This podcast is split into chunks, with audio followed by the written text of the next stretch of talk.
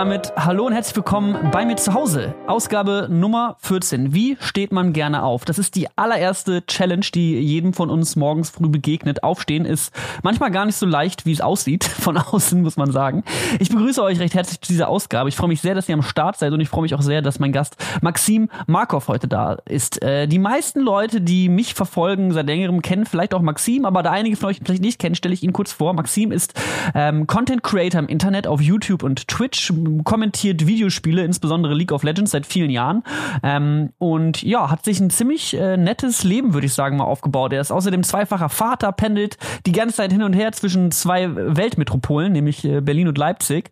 Und dabei muss er äh, regelmäßig morgens aufstehen. Und äh, das macht er, ähm, finde ich, mit äh, ja, einer enormen, ähm, ja, einem enormen Tatendrang. Also wenn man mal sich reinzieht, was Maxim so eine Weile lang geleistet hat, ich glaube, es waren 14 YouTube-Videos die Woche, 900 Streams und 7000 Mal irgendwelche Games kommentieren, ähm, wie man dabei eigentlich so die Balance behält, so zwischen allen Dingen, die so abgehen. Darüber wollen wir heute reden, aber auch wie Maxim dazu gekommen ist, den Job auszuüben, den Maxim macht und so weiter und so fort. Jetzt will ich aber wie immer nicht zu lange rumlabern, sondern meinen Gast begrüßen. Maxim, was geht ab? Hi, moinsen, hallo. Schön, dass du da bist. Ja, schön, dass du da bist. Sehr lange Intro-Rede, das war äh, sehr schön. Ja, man muss ja auch im Podcast, man muss die Leute ja abholen, wo sie sind. Und deswegen, ja. und dann muss man sie zu mir nach Hause bringen. Das ist die nächste Aufgabe. Ah, nein, ist auch aktuell scheiße, ne? Ja, aktuell ist ein bisschen blöd, leider. Deswegen machen wir das ja über, äh, über Internettelefonie. Äh, wie sieht's aus bei dir? Wie, wie, wie dealst du mit der, wie dealst du mit der aktuellen Situation? Wie geht's dir damit? Ähm, also eigentlich sehr, sehr anstrengend, ist super nervig. Äh, ich denke, die Krise betrifft Leute mit äh, Kindern ein bisschen mehr weil die dann auf einmal deutlich mehr zu Hause sind. Mhm. Und äh, um quasi äh, einen Vorgeschmack zu geben, das ist äh, wie, wie ein bisschen wie bei den wie einigen Diplomaten, die jetzt auch äh, Homeoffice machen müssen. Alles sieht irgendwie halbwegs schön aus. Und das, mhm. ihr müsst euch vorstellen, also das sieht halt noch okay aus und das da, das sind halt, also meine Kinder rasten halt komplett aus. Also das, das äh, Zimmer, mein Studio hier oben ist halt auch mhm. halb Kinderzimmer und das ist einfach nur Katastrophe und alles ist zerstört und kaputt. Mhm. Aber ähm, ja, also ich habe ich hab Glück, dass die, dass die Kinder das so gut mitmachen. Das soziale Element, da werden wir wahrscheinlich später noch drüber reden, das, das leidet somit am härtesten, aber so ein, so ein Grundschwung an Depressivität und sowas äh, war äh, schon, schon, war schon da. mit dabei. Ja, weil am Anfang war es halt nur Witze, weißt du? Mhm. Äh, Corona. Äh. So, und dann auf einmal wurde es halt sehr, sehr schnell ernst. Und wir, wir merken es halt an den, an, den, an den Kindern und so weiter am meisten. Mhm. Also, dass die beiden zu Hause sein müssen, ist schon, ist irgendwie schön. Also sie freuen sich halt. Also sie mhm. lieben es zu Hause. Und ich denke mir, hier wird mir wirklich sehr viel Arbeitszeit genommen. Mhm, mhm. Na, ist ein bisschen, man, also jeder steht vor anderen Herausforderungen.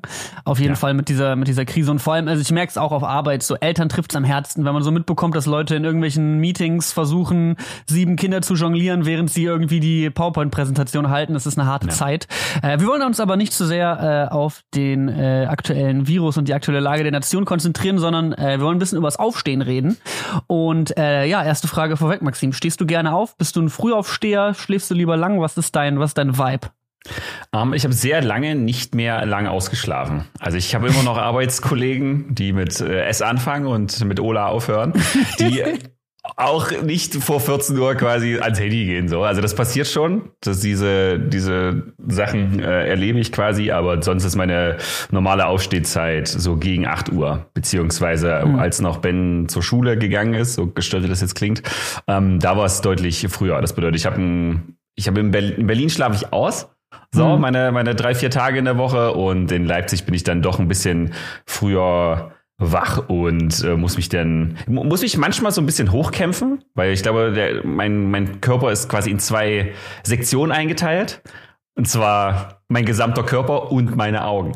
Das bedeutet, okay, ich wache halt auf und bin super fit und denke mir, alles ist geil. Und ich öffne das und das ist, fühlt sich so an, als wenn es, als brennt. So.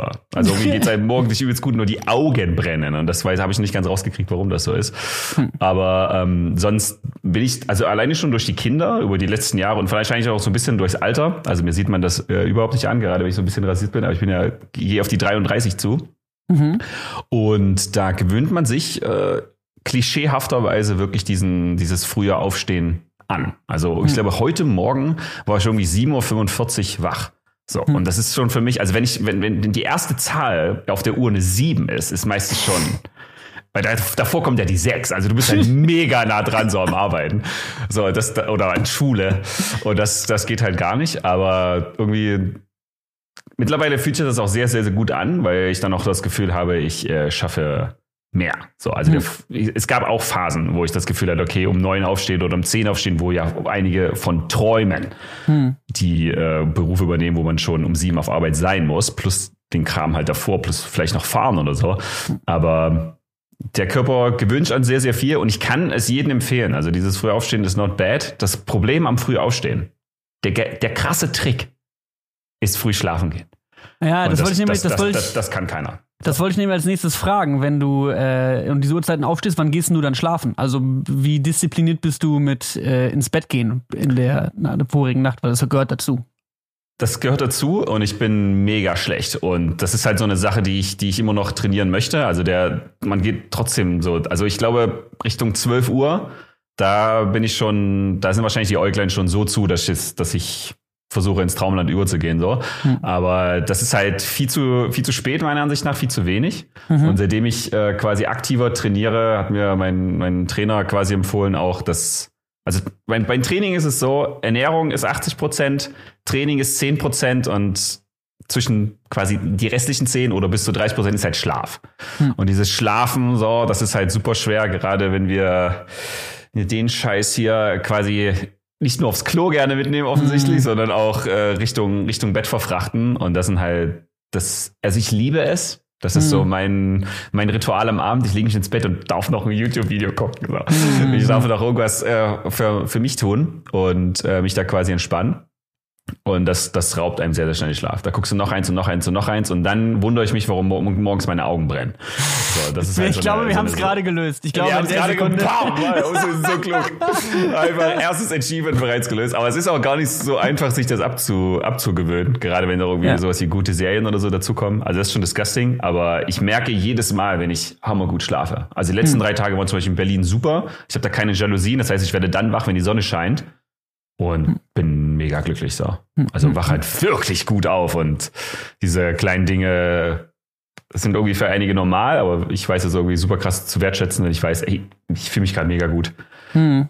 Ab unter die Dusche. So. Ja, ich, ich bin auf jeden Fall äh, von Natur aus ein Langschläfer. Das ist auf jeden Fall mein, wenn ich, wenn ke keine Aufgaben und nichts bestehen, dann bleibe ich auch bis 4 Uhr wach und penne dann am nächsten Tag von mir aus bis 15 Uhr, mir alles scheißegal ja. so. Ähm, aber auf jeden Fall, was du ansprichst, so, dass man das Handy nicht mit ins Bett nimmt oder es ist, wird halt sehr schnell unkontrolliert. So, ich habe das auf der einen Seite das Problem, dass man zu lange abends dran ist. Deswegen, also ich, ich lade mein Handy am anderen Ende des Raumes, hier am Schreibtisch und mein Stark, Bett steht da hinten. Das, also ich muss wirklich, wenn ich morgens den Wecker ausma auf, ausmache, stehe ich einmal auf, laufe ans andere Ende des Raumes, mache ihn aus und leg mich wieder pennen. Aber ja. ähm, ich stehe zumindest, äh, was ich verhindern will, ist auf jeden Fall dieses, weil wenn man morgens die Augen aufmacht, dann muss man erstmal an irgendwas angucken oder sich an was gewöhnen und den Reflex auf Instagram zu gehen, ja, der genau ist tödlich. Das, der genau ist tödlich. Das. Ja, ich, ich weiß, das ist auch das, das erste, was ich mache. Also das Ritual, um die Augen wach zu machen, es ist Twitter, es ist, es ist das Handy. Du kriegst auch dann alles mit, was erstmal in den Staaten passiert ist, weißt du? Mhm. So, das ist halt, das ist, also die Mechanik verstehe ich auch. Bloß dann darf man es nicht, nicht nicht zu lange im Bett bleiben. So, dass man hm. halt doch die ganze Zeit guckt und keine ja. Ahnung, sich, sich am Ende gar nicht raustraut, weil es zu bequem ist. Mein, mein großes Problem ist damit, dass ich mir direkt irgendwelche fremde Informationen in den Kopf lade, die mich meistens schon häufig schlecht drauf macht. Weißt du, also man kann, man kann Glück haben mit Social Media, aber es ist wirklich eigentlich ein Coinflip. So, also habe ich jetzt, bekomme ich jetzt irgendwie eine Information, die mich motiviert und gut in den Tag starten lässt, oder viel eher ist es, Donald Trump hat das gesagt. Und wenn ja. das das allererste ist, was du zwei Sekunden nach dem Aufwachen äh, mitnimmst, dann ist, glaube ich, Aufstehen auch schon schon nicht mehr so geil. Also ich versuche auch dahin zu kommen, dass ich nicht so schnell irgendwie auf Social Media hänge, sondern morgens irgendwie aufstehe wie ein Mensch, wie ein Mensch, ja. bevor es Handys gab. Aber ja. es ist gar nicht mal so easy, gar nicht mal so easy. Ähm, aber du bist, würdest du generell von dir sagen, dass du gerne aufstehst? Ja, also das auf jeden Fall. Ich habe mir ja quasi vor Jahrhundert mal das, das Credo gemacht, dass ich ähm, mich immer auf den, auf den nächsten Tag in irgendeiner äh, Form äh, freuen möchte. Und ich werde da quasi, also ich, ich nehme es quasi aus meiner, aus meiner Schulzeit. Schulzeit war für mich etwas äh, Wunderschönes und gleichzeitig völlig Sinnloses und Dummes, weil natürlich Fächer äh, unterrichtet oder beziehungsweise im schlimmsten Fall schlecht unterrichtet werden, die, die keine Sau braucht oder vor denen man äh, quasi Angst bekommt. So, ich denke, das ist wahrscheinlich immer noch nachweisbar, dass alle Mathe hassen.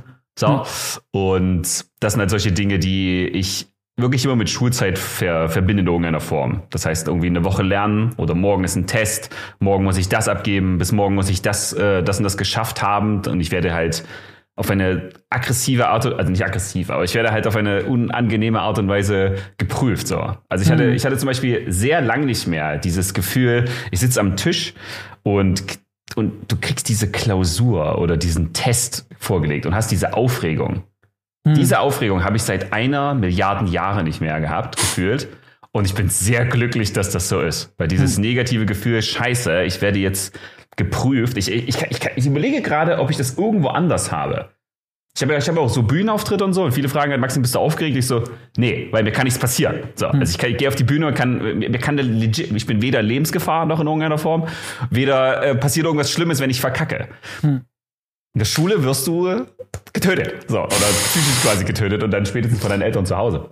Ja. So, wenn es quasi nicht gut lief. Und dieses, dieses ekelhafte Gefühl kurz vor der Arbeit und ein, ein ekelhaftes Vorgefühl entsteht quasi in der Straßenbahn und ein, im Prinzip ein noch ekelhafteres Vorvorgefühl entsteht am Tag davor, hm. in der Nacht. Du legst ins Bett und denkst, ich will, dass der morgige Tag, oder ich denke, ich will, dass der morgige Tag einfach nicht existiert. Und ja, ich scheiße. So, ich ich habe so gehasst. Das war wirklich das allerschlimmste Gefühl der Welt für mich. Und darauf hatte ich, also irgendwann habe ich in meinem Leben festgelegt, dass ich darauf keinen Bock mehr habe. Und das war während der Schulzeit? Das war, das war hauptsächlich während der Schulzeit. Also während der Uni ist das so ein bisschen noch zurückgekommen aber halt in sehr, sehr milder Form, weil bei der Universität hast du den großen Vorteil, du hast ja im besten Fall das Fach ausgesucht. Mhm. Und dann gibt's natürlich in einer, also Lehramt Förderschule jetzt in meinem Fall, gibt's natürlich Fächer, die, die nicht so cool sind, aber du wusstest, okay, ich gehe dahin, ich lerne was, es macht mich glücklich und ich, äh, ich, ich will das ja quasi auch wirklich wissen.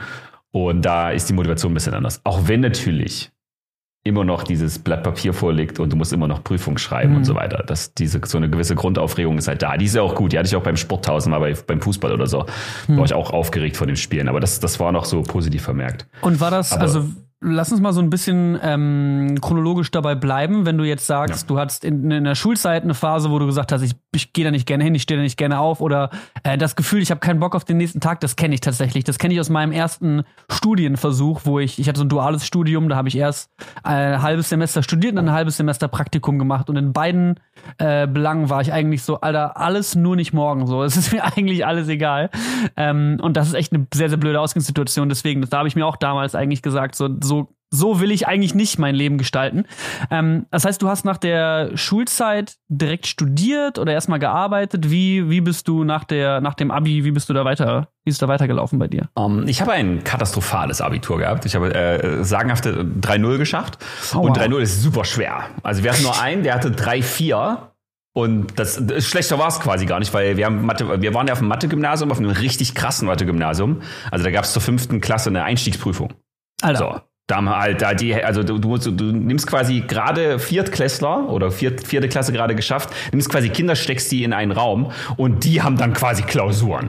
Also vier Stunden am Tag wurdest du sogar geprüft. Die Hälfte hat geheult. Das war richtig, das war richtig sick. Und irgendwann, einen Monat später, wurdest du dann angerufen und dann wurde gesagt, du bist scheiße oder du bist cool. So. Und dann warst du cool und dann hast du dein Leben basically gehasst, weil es mhm. super, super anstrengend war. Auf jeden Fall katastrophales Abitur und super knapp das Ganze geschafft und dann hatte ich, äh, da habe ich mich quasi für ein Studium beworben, weil ein Kumpel von mir, ähm, der hat also im, im, Prinzip hatten wir noch damals das Glück, dass, dass, dass Schule vorbei war und da musste man CV oder FSJ machen oder Bundeswehr. Das mhm. heißt, es gab dann quasi die Musterung und, und jeder Mensch mit einem äh, Penis, der durfte, äh, der durfte sich die beiden Sachen quasi raussuchen und hat quasi ein Jahr for free geschenkt bekommen was äh, sehr, sehr gut ist. Weil ich bin der Meinung, kein Mensch weiß mit 18 oder 19, was er werden will. Also not even close. So, man kann, man hat so gewisse Wunschvorstellungen, aber eigentlich ist das Gehirn, und, also ich war mit 18 wirklich oder 19 zurückgeblieben. So, des, des Todes. Hast du eine Ahnung? Ich, Hast du eine Ahnung, was du werden wolltest? Also was no, du, Gar nicht. Gar nicht. Also man hat irgendwelche Träume oder sowas und denkt sich, ja, mein Vater ist Ingenieur ich bin so bad in Mathe und ich hasse Physik. So. Also es geht gar nicht auf. Und ich wusste zwar, dass ich ein paar Sachen irgendwie gut bin, aber du, du gehst raus aus der Schule und warst erstmal froh, dass du Schule geschafft hast. Die, das Einzige, was wir hatten, war, dass es Menschen gab, die nach der zehnten Klasse ein Jahr ins Ausland gegangen sind. Die habe ich zum Beispiel alle beneidet, weil die sind nicht mit 18 Jahren oder also mit 17 gefahren und sind mit 18 zurückgekommen. Das ist völlig falsch. Die sind mit 17 gef gefahren und kamen mit 29 zurück. So, die haben halt so viel gelernt und so viel, sich so krass weiterentwickelt, eine Sprache gelernt und so weiter. Das waren halbwegs Menschen, aber wir waren halt super lost. Das bedeutet, ich habe dann quasi Zivi, Zivi machen müssen und habe mich darauf gefreut, weil auf Bund hatte ich überhaupt keinen Bock. Und dann hatte man quasi zum ersten Mal Berufsluft geschnuppert. Und das war für mich super nice. Also das war ein sehr, sehr schönes Gefühl, weil ich, wie gesagt, ich meine, wenn du gerade Abiturprüfung fertig hast, hast du, ist ja quasi dieses, ich will morgens nicht aufstehen, ich will nicht, ich will nicht zur Prüfung gehen, ich habe Angst vor morgen, ist ja auf dem Maximum. So, das ist ja das mhm. aller, oder sei es Realschlussprüfung, ist im Prinzip scheißegal, welche Abschlussprüfung, aber du willst ja deinen Abschluss in der Hand haben. Weil deine Eltern sagen, Abschluss ist wichtig.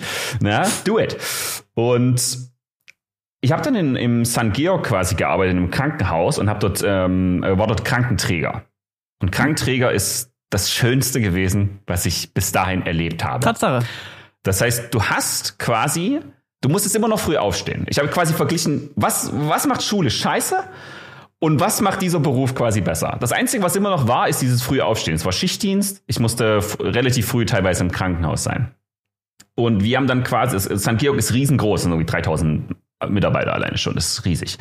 Und du musst dort quasi Patienten von A nach, von A nach B fahren. Die müssen halt vom, von ihrer Station zum Röntgen. Das dauert dann irgendwie 10, 15 Minuten oder sowas. Du Smalltalks mit denen und dann äh, fährst du da. Du, du, Im Prinzip läufst, läufst du am Tag so 20, 30.000 Schritte. Hm. Wow. Das ist basically dein, dein Job. Und ich habe es über alles geliebt, weil ich musste, und das war das erste Gefühl, was ich hatte, ich musste immer noch früh aufstehen, aber ich musste für den nächsten Tag nichts machen. Gar nichts. Ich war einfach Mr. Free. Das bedeutet, theoretisch hätte ich quasi jeden Tag eine Gehirnerschütterung haben können und vergessen, was ich bin, wer ich bin. Ist scheißegal. Ich hätte den Beruf machen können so geil. So, es war einfach so schön. Ich bin morgens einfach hingefahren, habe meine Arbeit gemacht, es war ein bisschen Fitness dabei, auch ein bisschen sozialer Kontakt. Du bist dann, du bist dann quasi wie so ein bisschen Kummerkasten für die Patienten, weil die Ärzte reden ja nicht mit den Patienten, Schwestern auch nicht, weil die haben, die sind alle überfordert und haben alle viel zu tun und die sagen dann, ja, wie geht's Ihnen so und keine Ahnung was. Also die labern dich halt quasi auch zu. Und dann hast du den gesamten Nachmittag frei. Hm. Das ging ja für mich gar nicht, weil für mich war das normalerweise, du bist nachmittags da, ich hatte einen übelst weiten Schulweg, das heißt, es war so 16 Uhr da. Dann hast du vielleicht noch ein Hobby, bist komplett klinisch tot. Ich habe im Bus immer geschlafen nach der Schule. Ich habe übelst oft meine Haltestelle verschlafen und war dann irgendwo in Dölzig oder so. Und das, das, das Ganze ist einfach weggefallen. Hm. Ich war 15 Uhr, 16 Uhr fertig mit Arbeit und dann hatte ich einfach sieben, acht Stunden komplett für mich und ich musste für den nächsten Tag nichts tun, außer es schaffen, aufzustehen und zu frühstücken. Das ist machbar.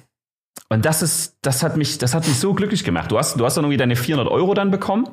Die habe ich natürlich alle versoffen. Ja, das, Bitte was? Bitte was? Ich habe hab alles äh, in, in, Tequila investiert, basically, ah, ja. Ah, ja. und nichts ah, rausbekommen. Aber ähm, also ich hatte dann, ich hatte, ich hatte davor halt nie Geld. So, muss ich dazu sagen. Meine Eltern haben jetzt nicht irgendwie 10.000 Euro Taschengeld mehr pro Tag gegeben, sondern deutlich weniger. Und die also ich hatte, keine Ahnung, es war einfach, ich, ich, ich hatte so eine klar strukturierte Woche, die so einfach war, die so simpel war. Und mhm. diese gesamte Angst vor dem nächsten Tag ist, ist einfach verpufft. Ich musste mhm. nicht mehr etwas lernen, worauf ich keine Lust hatte. Mhm, ich habe jetzt natürlich nicht viel alternativmäßig was gelernt, das muss man auch dazu sagen. So, aber man hat so diese, diese Zeit danach richtig genossen. Und, und jetzt kommt quasi diese, diese, diese dieser positive Effekt. Ähm, ich habe äh, zum ersten Mal ein bisschen Orientierung bekommen. Das heißt, nach dem Abitur musste ich mich nicht bewerben. Nach dem Zivi musste ich schon. Weil irgendwann waren dann die acht, neun Monate vorbei und dann war so die Frage, ja scheiße, was mache ich jetzt eigentlich? Hm. Und ein Kumpel von mir hat Zivildienst in der Förderschule gemacht. Hm. Und der fand das mega nice und hat gesagt, ey Maxim, das ist super cool.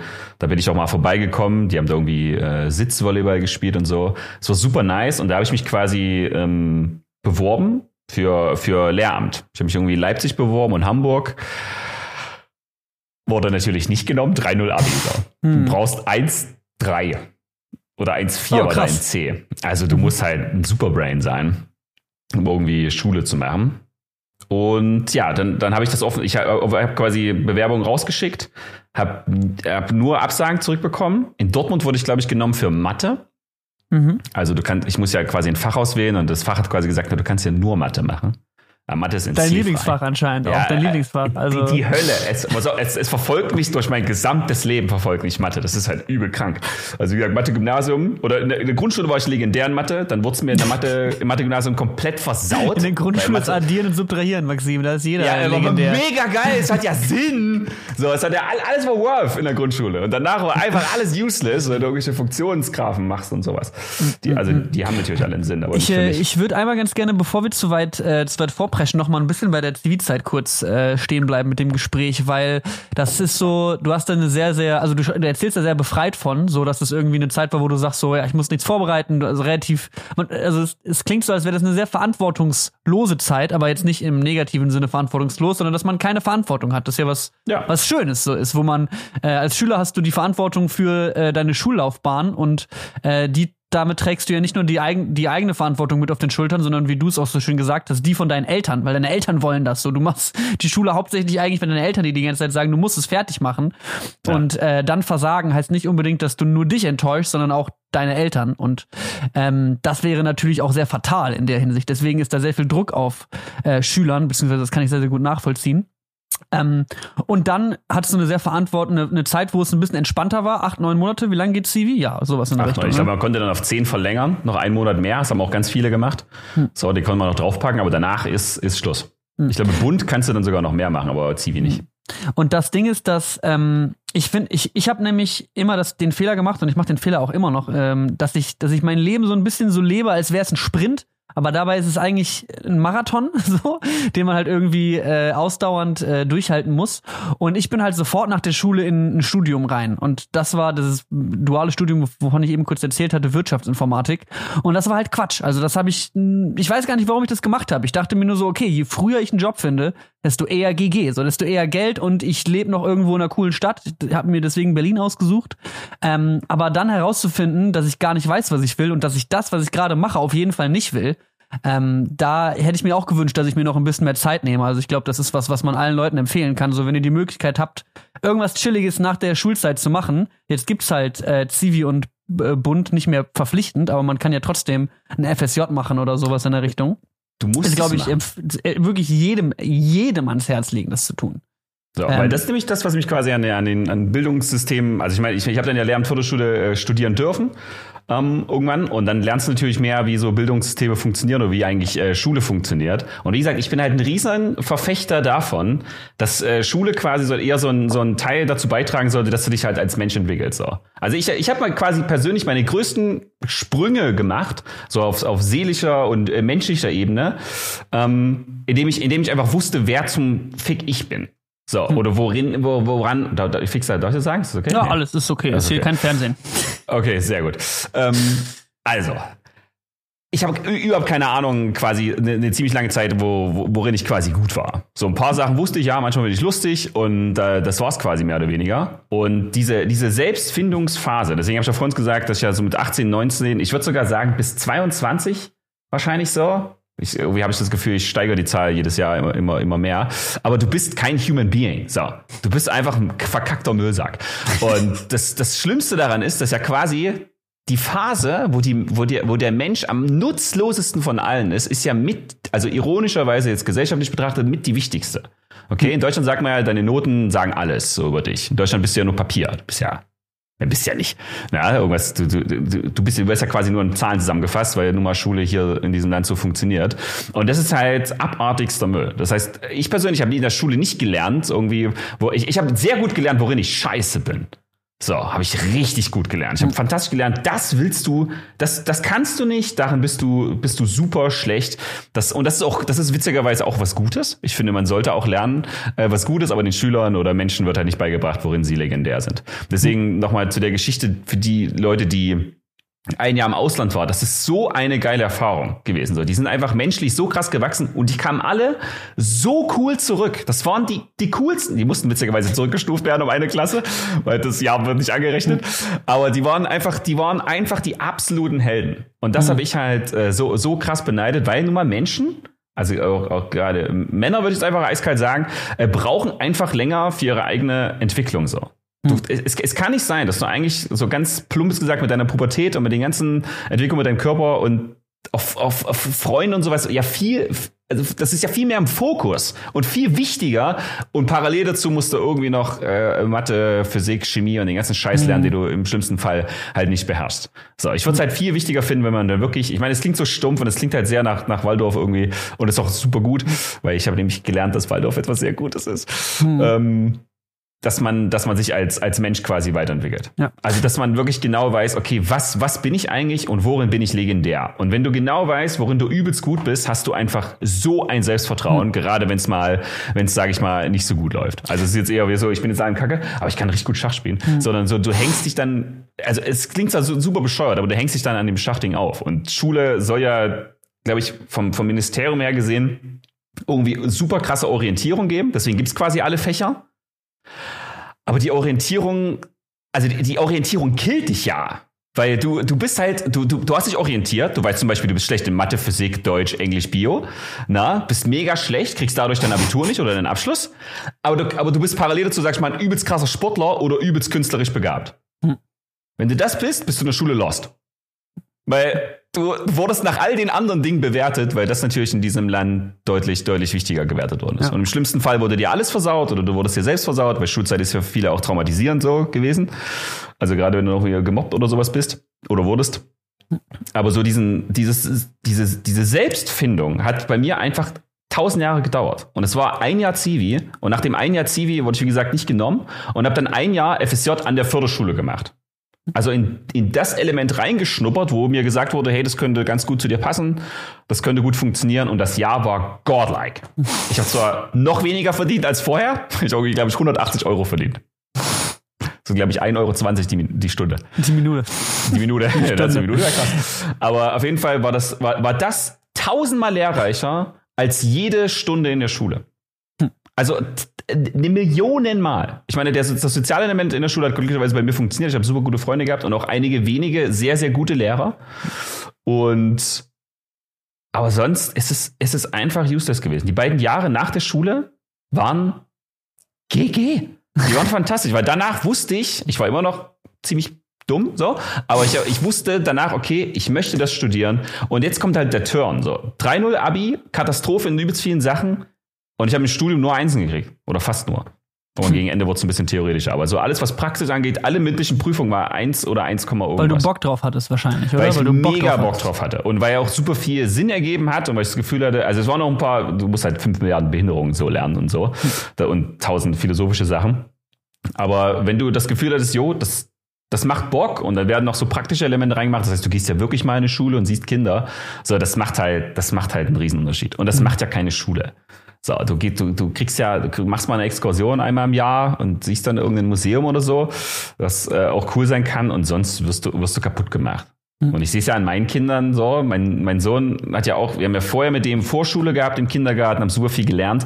Und er ist jetzt ein halbes Jahr in der Schule und er hat jetzt schon, muss man so sagen, nicht so viel Bock auf Schule.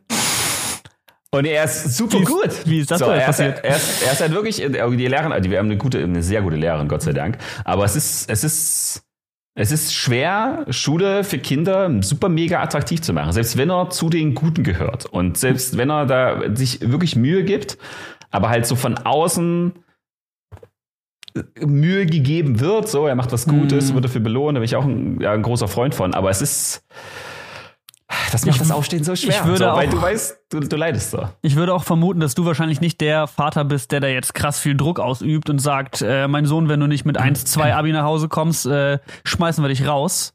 Äh, deswegen kommt da wahrscheinlich dieser klassische Druck eher nicht auf, oder? Oder wie, wie ist da so deine Motivation, wenn du jetzt mir selber schon so erzählst, dass du nicht der große Schulfan warst? Um, ähm, also mein, ich, ich kann erst mal sagen, wie ich es quasi erfahren habe, weil auf tragische genetische Art und Weise werde ich es übertragen. Hoffe ich, nicht. Und also ich will zumindest besser machen als mein Vater. Ähm, auf jeden Fall wurde es mir, mir quasi mal so beigebracht. Also das Notensystem eines, also eines russischen Vaters ist anders. Na, es gibt quasi die Eins. Da bist du gut. Ne? Du bist nur eins. So, zwei ist, wieso hast du keine Eins? Weil du bist ja anscheinend gut. Drei ist, warst du bei dem Fach. So, hast, hast du überhaupt was gemacht? Und jetzt kommt, das, jetzt kommt aber das Tolle, wenn du eine 4, 5 oder 6 bekommst, ist es so, du hast es anscheinend überhaupt nicht verstanden, ich bin dir nicht böse. Ah. So, also ab, ab 4, 5, 6 war für ihn so, du bist lost. So, also das, das, du hast da keinen Plan von. Und das war auf eine seltsame Art und Weise fein. Sondern er war, er war, mein Vater hat sich darüber geärgert, wenn ich in etwas, wenn ich, wenn ich etwas hätte können, können, so, dann ärgert er sich. Weil dann weiß er, okay, er beherrscht es wenigstens. Wieso steckt er nicht mehr Arbeit rein, um die Eins zu kriegen? So. Und das, also das, äh, im Prinzip wollte er trotzdem gute Noten sehen. Aber wie Eltern so sind, Eltern müssen halt übelst viel ertragen. Also gerade wenn umso wichtiger Noten werden in den höheren Klassen, umso geistig zurückgebliebener bist du ja basically, weil dann kommst du dann, du machst, du bist zum ersten Mal besoffen, kommst betrogen nach Hause, Polizei, Drogen, keine mhm. Ahnung was. Also all die Dinge, die im schlimmsten Fall in der Pubertät passieren, dann, dann haben ja Eltern Gott sei Dank eine andere Belastung und die Noten sind so, Hauptsache er bleibt auf der Schule, weißt du? Und nicht irgendwie was für Noten er nach Hause bringt. Also die, die Transition ist dann so ein bisschen anders, aber du, du wirst natürlich trotzdem, oder ich wurde trotzdem nicht super hart getriezt, sondern irgendwann, irgendwann merken die Eltern, ja, das ist jetzt nicht das so das Superbrain. Der Maxi malt gerne und der Maxim, der kann auch ziemlich gut Sport. Das ist fein, aber Mathe ist er lost. Hm. Und, und das ist dann quasi einfach so. Also die, freut, die haben sich dann quasi sehr gefreut, als ich geschafft habe. Ich, ich glaube, ich habe von meinen Eltern nie was Negatives, ich kann mich zumindest nicht daran erinnern, dass ich was Negatives gehört habe, ey, du bist ein übelster Versager, du hast ein 3-0-Abi. Hm. Das war gar nicht so. Hm. Witzigerweise hat mein Bruder auch ein 3-0-Abi. Vielleicht kam es deswegen, vielleicht waren sie es einfach schon gewohnt und wussten, ja, okay, hm. das, das ist kein Problem. Auf jeden Fall, also meine Angst besteht ja darin, dass ich dieses, dieses Tryhard und dieses Notending auf meinen Sohn so ein bisschen übertrage, weil wir haben eine sehr krasse Lehrerin gerade, oder er hat eine sehr krasse Lehrerin, die wirklich viel macht. In welcher Klasse ich, ist er? Erste. Erste, ja. Erstes Halbjahr. Also er hat jetzt ein Halbjahreszeugnis, wo ich denke, ja, das ist super, ist super gut. Und langsam mal Zeit, dass er sich anstrengt. Ja, ja, das ist ja die Frage. Werde ich so oder nicht? Also peitsche ich ihn aus für schlechte Noten? Was ist da los?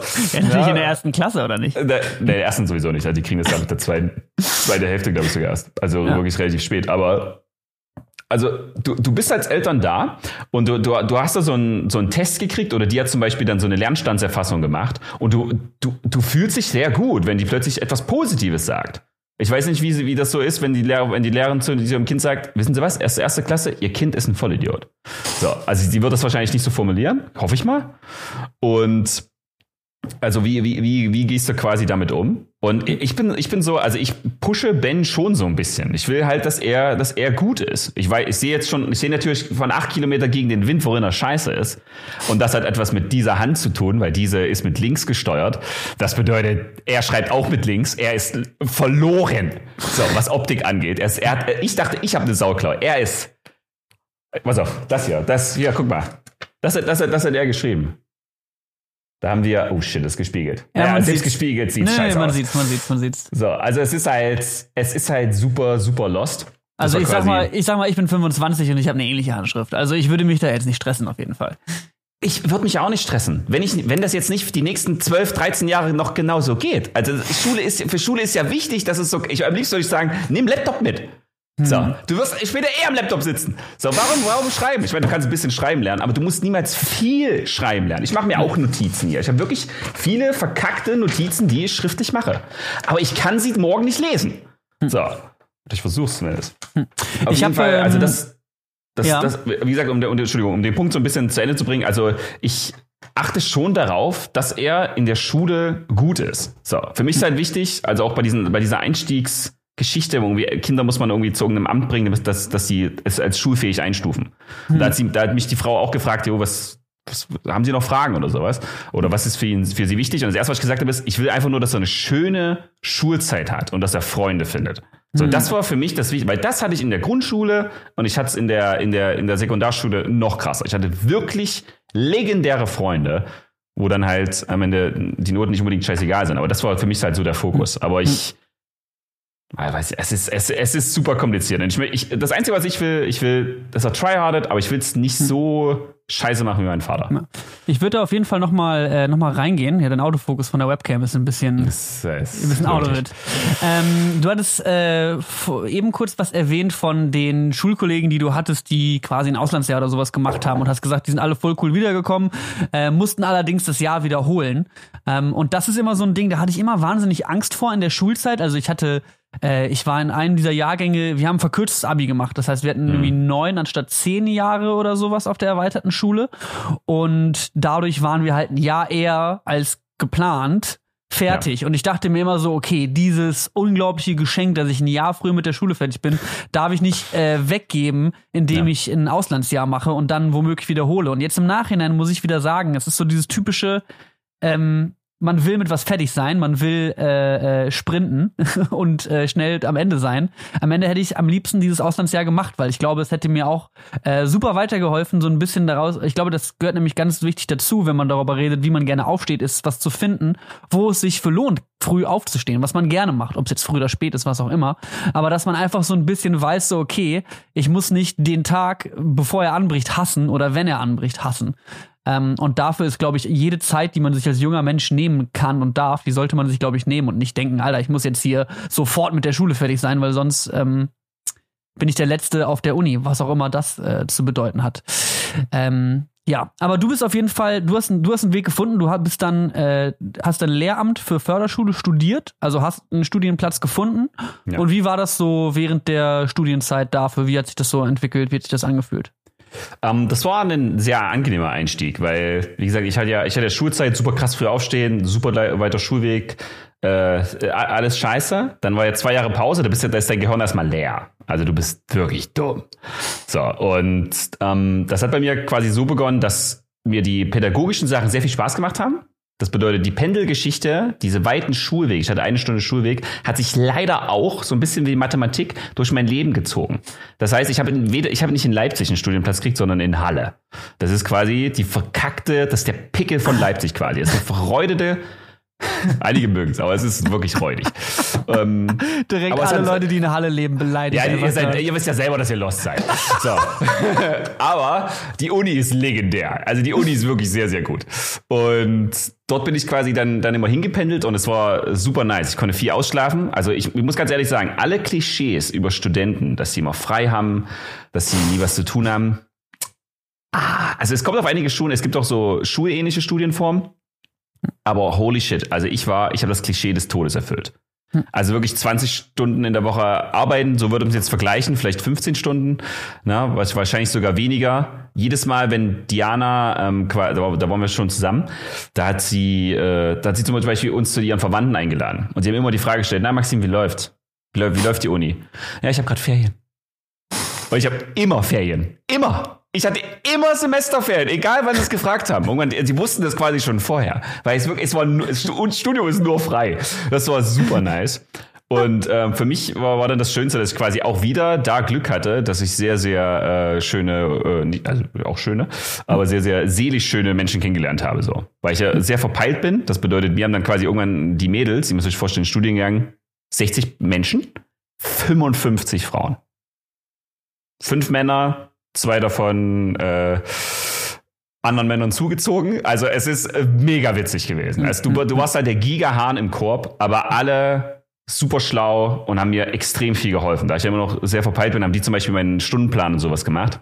Hm. Also ich hatte eine göttliche Studienzeit. Cool. Ich hatte Spaß am Lernen. Ich hatte super viel äh, Spaß mit den Mädels, auch wenn das jetzt falsch klingt.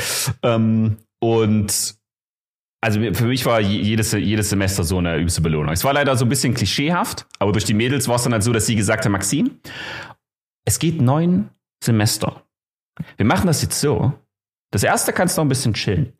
Aber die nächsten powern wir übelst rein. Das bedeutet, ich hatte dann quasi sehr, sehr, sehr, sehr, sehr volle Stundenpläne und konnte dadurch mein Studium quasi so gestalten, dass es in der Mitte anstrengend war und viel war und gegen Ende wieder fast gar nichts. So gegen Ende waren wieder, wieder nur Ferien. Und da war, da habe ich einfach nur mega, mega Glück gehabt. Aber die Menschen, die mir da geholfen haben, war, war einfach super. Also ich konnte auch einige Dinge, ich konnte sehr gut freireden. Immer wenn wir so Gruppenarbeiten hatten mit irgendeiner Präsentation, haben die Mädels alles erarbeitet und ich stand vor der Bühne und habe alles gemacht. So. Und das war, das war halt super nice. Aber dieses, ähm, dieses eklige Gefühl, dieses, dieses morgens aufstehen. Ich hatte immer noch einen weiten Weg leider. Es war immer noch mhm. über eine Stunde, die ich fahren musste. Aber ich war super fit, bin dann, hab dann im Zug irgendwie bei Bedarf irgendwie nochmal gepennt. Aber hatte eine sehr schöne Studienzeit. Also, mhm. Auch, auch hier war wieder dieser, für, für mich persönlich, dieser Weiterentwicklungsprozess hat sich nochmal verzehnfacht. So, das war einfach richtig nice, dass du noch das Gefühl hast, okay, jetzt lerne ich etwas, jetzt gehe ich zu etwas hin, was komplett freiwillig ist. Also so freiwillig, dass natürlich Leute auch das Klischee bedienen, nicht zur Uni zu gehen oder nicht zur Vorlesung zu gehen. Also ich war vorbildlich da und war, war immer da. Aber wenn nicht gerade Ferien waren. Wenn ich gerade, also wir hatten so viel Filmmesterferien, holy shit. Auf jeden Fall waren wir, ähm, also war, war, war ich da halt super fleißig und habe diese Zeit auch sehr genossen. Also das war so ein richtiger, schöner, seichter Übergang mit CV und FSJ mhm. into Studium. Und wenn es dir Spaß macht, hast du gewonnen. Also es, es waren auch Fächer dabei, die unangenehm waren. Und, aber das waren vielleicht so höchstens 20 Prozent. Hm. Was im Vergleich zu 98 Prozent vorher ziemlich gut ist. Hm, hm. Ich äh, kann auf jeden Fall äh, mich auch noch sehr, sehr gut daran erinnern, als ich das erste Mal gerne aufgestanden bin. Das war nämlich auch ähm, jüngst im Nacken mein duales Studium. Ich erinnere mich noch, ich hatte irgendwie eines, an einem Wochentag hatten wir morgens äh, externes Rechnungswesen oder sowas. Das ist im Grunde ja, Buchhaltung. Also Zahlen in Excel rumschubsen so. Und das war wirklich, da bin ich hin und die Frau, die das auch unterrichtet hat, das war die schlimmste schlimmste kleine Hexe, die ich, ich hab's nicht ausgehalten. So, es war wirklich, ich hab's gehasst, da zu sein.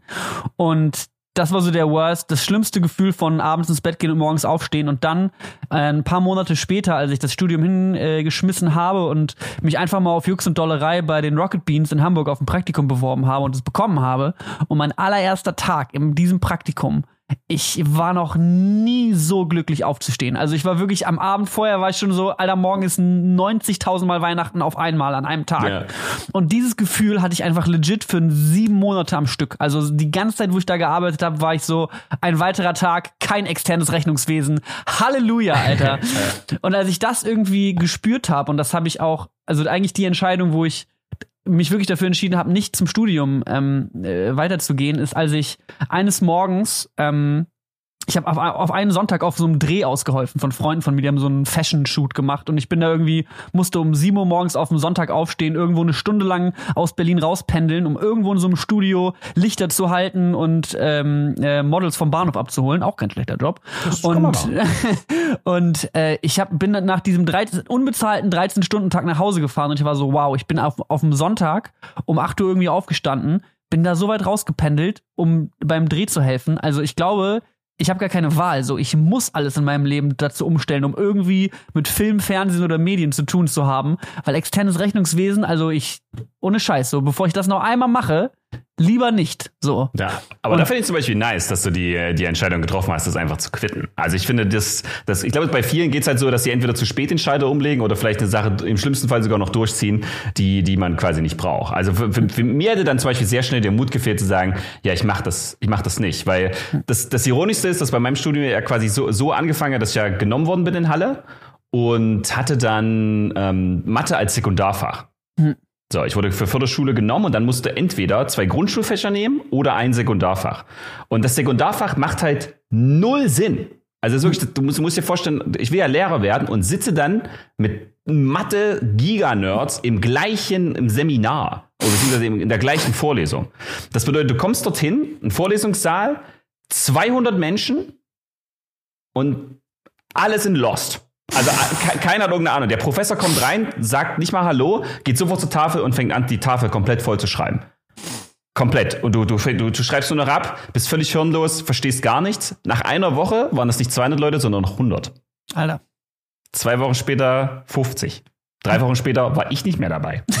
weil, ich, weil, ich, weil ich einfach dachte, was ist hier los? Ich peile ja gar nichts. Wir haben nur noch Übungen so bekommen. Ich, ich habe nichts verstanden und habe dann quasi bei der, bei der Uni, da gibt es ja übrigens die Beratungsstellen, und so gefragt, ja, das mit Mathe, das kriege ich gar nicht hin. Und ich habe dann natürlich mit den Mädels geredet, die haben zum Beispiel auch Mathe gehabt, irgendwie Mathe und Sport. Und die hatten dann quasi Mathe Grundschule und Sportgrundschule, was ich dann quasi auch gemacht habe. Hm. Und danach war ich im Himmel. Das konntest du ja auch. Das hast du ja damals schon, das ja. lag dir ja stimmt in der Grundschule, konntest ja. du ja schon mit Mathe. Also, und Grundschulmathe ist so geil, weil das Witzige ist, erstens macht es Spaß, weil du es rechnen kannst. Und zweitens ähm, hast du da Pädagogik gehabt. Das hatten die hm. ganzen anderen Flachpfeifen nicht.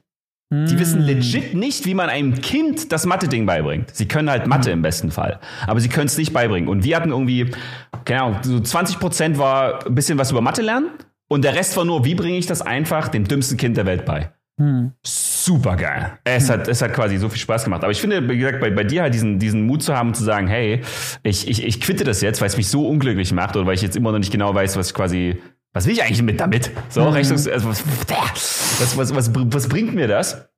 dann, dann sofort den Cut zu machen, ist halt, ist halt, ja. ist halt übelst. War, also wie gesagt, diese, ich, ich, ich verstehe so deinen wunderschönen Drehtag. So, dass man wirklich sagt, ich habe jetzt was gemacht, was einfach super geil war. Und so anders, weil du, du kennst ja nur Schule, basically. Mhm. Du kennst, du kennst nur Schule, kennst Schule und Eltern. So, ja. und das war's. Mehr kennst du als Jugendlicher nicht. Und dann gehst du in die Welt und dann merkst du erstmal, ey, wie geil ist ein Drehen. Mhm. Oder bei mir halt, wie geil ist Unterricht. Ja. Und ich glaube, dieses Gefühl, das habe ich halt immer, das habe ich in meiner Jugendzeit nie so richtig gewertschätzt, weil ich in meiner Jugend immer so ein bisschen dachte, ja, ja, äh, hier Theater spielen und in einer Band auf der Bühne stehen, das macht schon Spaß oder Videos mit meinen Freunden drehen, aber das ist ja kein Job. Ein Job ist ja, man sitzt im Büro, verdient viel Geld und hasst sein Leben. So, das ist ja leider so, wie, so, so, so funktioniert Leben ja anscheinend offensichtlich. Und deswegen muss ich auch was suchen, was viel bezahlt und wenig Spaß macht. Ähm, und ja, deswegen, also das war eine ganze Weile lang irgendwie einfach in meinem Kopf drin. Ich weiß auch nicht wieso. Und dann die Realisierung zu haben, warte mal, das, was mein ganzes Leben mir Spaß macht, das kann man auch beruflich machen so. Und vielleicht ist es nicht äh, auf der ersten Sicht äh, ist ein Kameramann, der einfach irgendwo beim Fernsehen jobbt, jetzt nicht der bestbezahlste Mensch der Welt, aber wenn er der glücklichste Mensch der Welt ist, dann ist es eigentlich scheißegal, wie viel er dafür kriegt. So. Und das war eine Lektion, die ich erstmal irgendwie rüber, äh, rüberbekommen musste. Ähm, wir haben jetzt bei dir auch tatsächlich sehr lange über deine Laufbahn als Lehrer geredet. Jokes on you, du bist gar kein Lehrer, du bist YouTuber ja. und äh, Kommentator von Videospielen. Äh, das heißt, jetzt bist du auch noch mal in einem Feld gelandet mit Videogames, was wahrscheinlich ein großes Hobby immer von dir war. Ja. Äh, wie bist du da reingeraten? Also was, was waren das für Ereignisse, die sich da auf einmal aneinander gekettet haben? Also gezockt habe ich quasi schon immer. Also mein Vater hat irgendwie super früh irgendwie ein Amiga oder sowas gekauft und Computer stand bei uns quasi immer, immer zu Hause. Also das war die, die Kindheit bestand quasi aus Schule, Fußball, Zocken. So, das waren halt die, die drei Dinge, Gott sei Dank. Und da bin ich mal ganz gut aufgegangen. Gegen das Ende des Studiums hatte ich dann quasi die, die, die Auswahl äh, gehabt. Also ich habe quasi immer parallel viel gespielt. Und das Witzige ist, ich habe während des Studiums quasi schon angefangen, ähm, wir haben zuerst Dota gespielt und dann hat mein Bruder mich irgendwann zu League of Legends gebracht. Hm. So, da haben wir halt LOL einfach abends am Laptop gezockt und sehr, sehr viel gespielt. Und irgendwann, also das, das klingt, das klingt halt so blöd, ich hatte nie Geld. Das heißt, ich hatte nie einen guten Rechner. LOL läuft auf einer Kartoffel, Gott sei Dank. Aber ich habe sehr viele tolle Spiele gesehen und dachte, ey, das Battlefield oder ey, Star Wars oder äh, irgendwelche krassen Spiele. Konnte ich alle nicht zocken, weil das mein Rechner nicht schafft. Ich habe keine Kohle für, für einen neuen Rechner. Das heißt, ich habe alles auf YouTube geguckt. Ich habe YouTube gesehen und dachte, oh mein Gott, ist das geil. Und das, was ich an YouTube gefeiert habe, war nicht diese Klischee-Katzenscheiße, sondern halt die Let's Plays. So, weil ich konnte dann Computerspiele, die ich noch nie, die ich mir nie leisten konnte oder die ich, die ich nie zocken konnte, weil der Rechner zu schlecht war, ähm, bei anderen sehen. Und bei Computerspielen habe ich halt oft gefeiert, wie die Story ist. Das heißt, ich konnte mir die Story da von den anderen angucken. Bis ich dann irgendwann gemerkt habe, okay, es, es gibt da quasi noch mehr. Und ich hatte dann so das Gefühl, okay, ich möchte, ich möchte eigentlich auch YouTube machen. Irgendwie, macht, irgendwie sieht das halt super cool aus. Und habe dann quasi Gronk gesehen, wie ein Let's Read gemacht hat. Er hatte so ein Märchenbuch vorgelesen. Und weil mhm. mir an der Uni oft gesagt worden ist, hey Maxim, du kannst ja voll krass, du hast eine krasse Stimme, du solltest vorlesen oder so. Keine Ahnung. Auf jeden Fall die Leute die Stimme quasi gefeiert, weil ich offensichtlich sehr viel geredet habe als angehender Lehrer. Und ich habe immer schon äh, eine Schwäche bei mir erkannt und das ist halt Lesen. So, also das, das Klischee nicht nur unter Freunden, sondern ich kann wirklich nie lesen. So, ich bin mhm. wirklich scheiße im, im, Lesen, gerade im Vorlesen. Und das bin ich, äh, ich bin ein bisschen besser geworden, aber ich bin immer noch schlecht. Und äh, damals quasi auch. Das heißt, das peinlichste Gefühl für mich halt war, dass ich ähm, allen Menschen, egal wie, äh, was für eine krasse Behinderung du hast, ich kann dir alles beibringen. Mhm. Ich kann es nur nicht vorlesen. Das heißt, wenn ich vorlese, fange ich an zu stottern und, und lese alles falsch und erfinde Wörter und keine Ahnung was. Äh, war halt sehr, sehr schlecht. Und um diese Schwäche zu bekämpfen, habe ich quasi gesagt, okay, ich mache jetzt selber Hörbücher und anhand dieser Hörbücher lerne ich richtig vorlesen. Alter, das ist so schlau. Und es ist gigaschlau. Und ich, und ich habe, ich habe gesagt, Gronk da gesehen und der hat so gut gemacht, dachte, ich mache jetzt einfach Let's Reads, lade die auf YouTube hoch und bekomme dann in den Kommentaren Feedback, wie gut ich lesen kann komplett gefailt. Kompletter Fehlschlag. Also wirklich, du kannst, so krass kannst du nicht failen. Das heißt, erstens habe ich bemerkt, das Aufnehmen, also das, das ja ein, ein, jemand, wenn jemand ein Hörbuch macht, okay, das sind legendary people, okay, die sind so gut in dem Job. Das heißt, ich habe ja hier, ich habe hier irgendwie, ähm, ich habe, auf YouTube kann man Nils Holgersson sehen. Das sind die ersten drei Teile. Es gab etwas, was noch nie hochgeladen worden ist. Und das ist der kleine König Dezember. Weil das war ja, ich habe ja, mein YouTube-Kanal hieß ja Let's Read Small Books. Nils Holgersson ist überhaupt nicht small. So, das ist ein verkacktes Buch. So, das ist dick. Na? Das heißt, ich habe hier den, den Kleinkönig Dezember genommen und das war, ich durfte es nicht hochladen. Weil die Autoren haben Rechte. Echt? Das heißt, ja. Man darf nicht einfach Bücher vorlesen. Nein, also nein, darf man nicht. Ich habe sogar, ich habe, ich habe quasi dem Verlag geschrieben und ich äh, hat sogar ein E-Mail, Ah, aber Auseinandersetzung mit, gefragt. Ich habe gefragt, ob ich machen darf und er so, von mir aus kannst du machen, aber der Verlag sagt 100 pro nein. Hm. Und das war, das war für mich so, okay, Projekt Lost. Nimmst du Nils Holgersson, weil einzige Lücke, wenn der Autor 70 Jahre tot ist, dann darf ich es hochladen. Hm. Die Geschichte war ass. Okay, das war, glaube ich, ich habe, glaube ich, die erste Seite hochgeladen, basically. So, es war einfach terrible. Die Geschichte war scheiße und ich war mega scheiße. Ich musste die ganze Zeit schneiden. Es war terrible. Und irgendwann, also wie gesagt, parallel dazu habe ich studiert, parallel dazu habe ich LOL gespielt.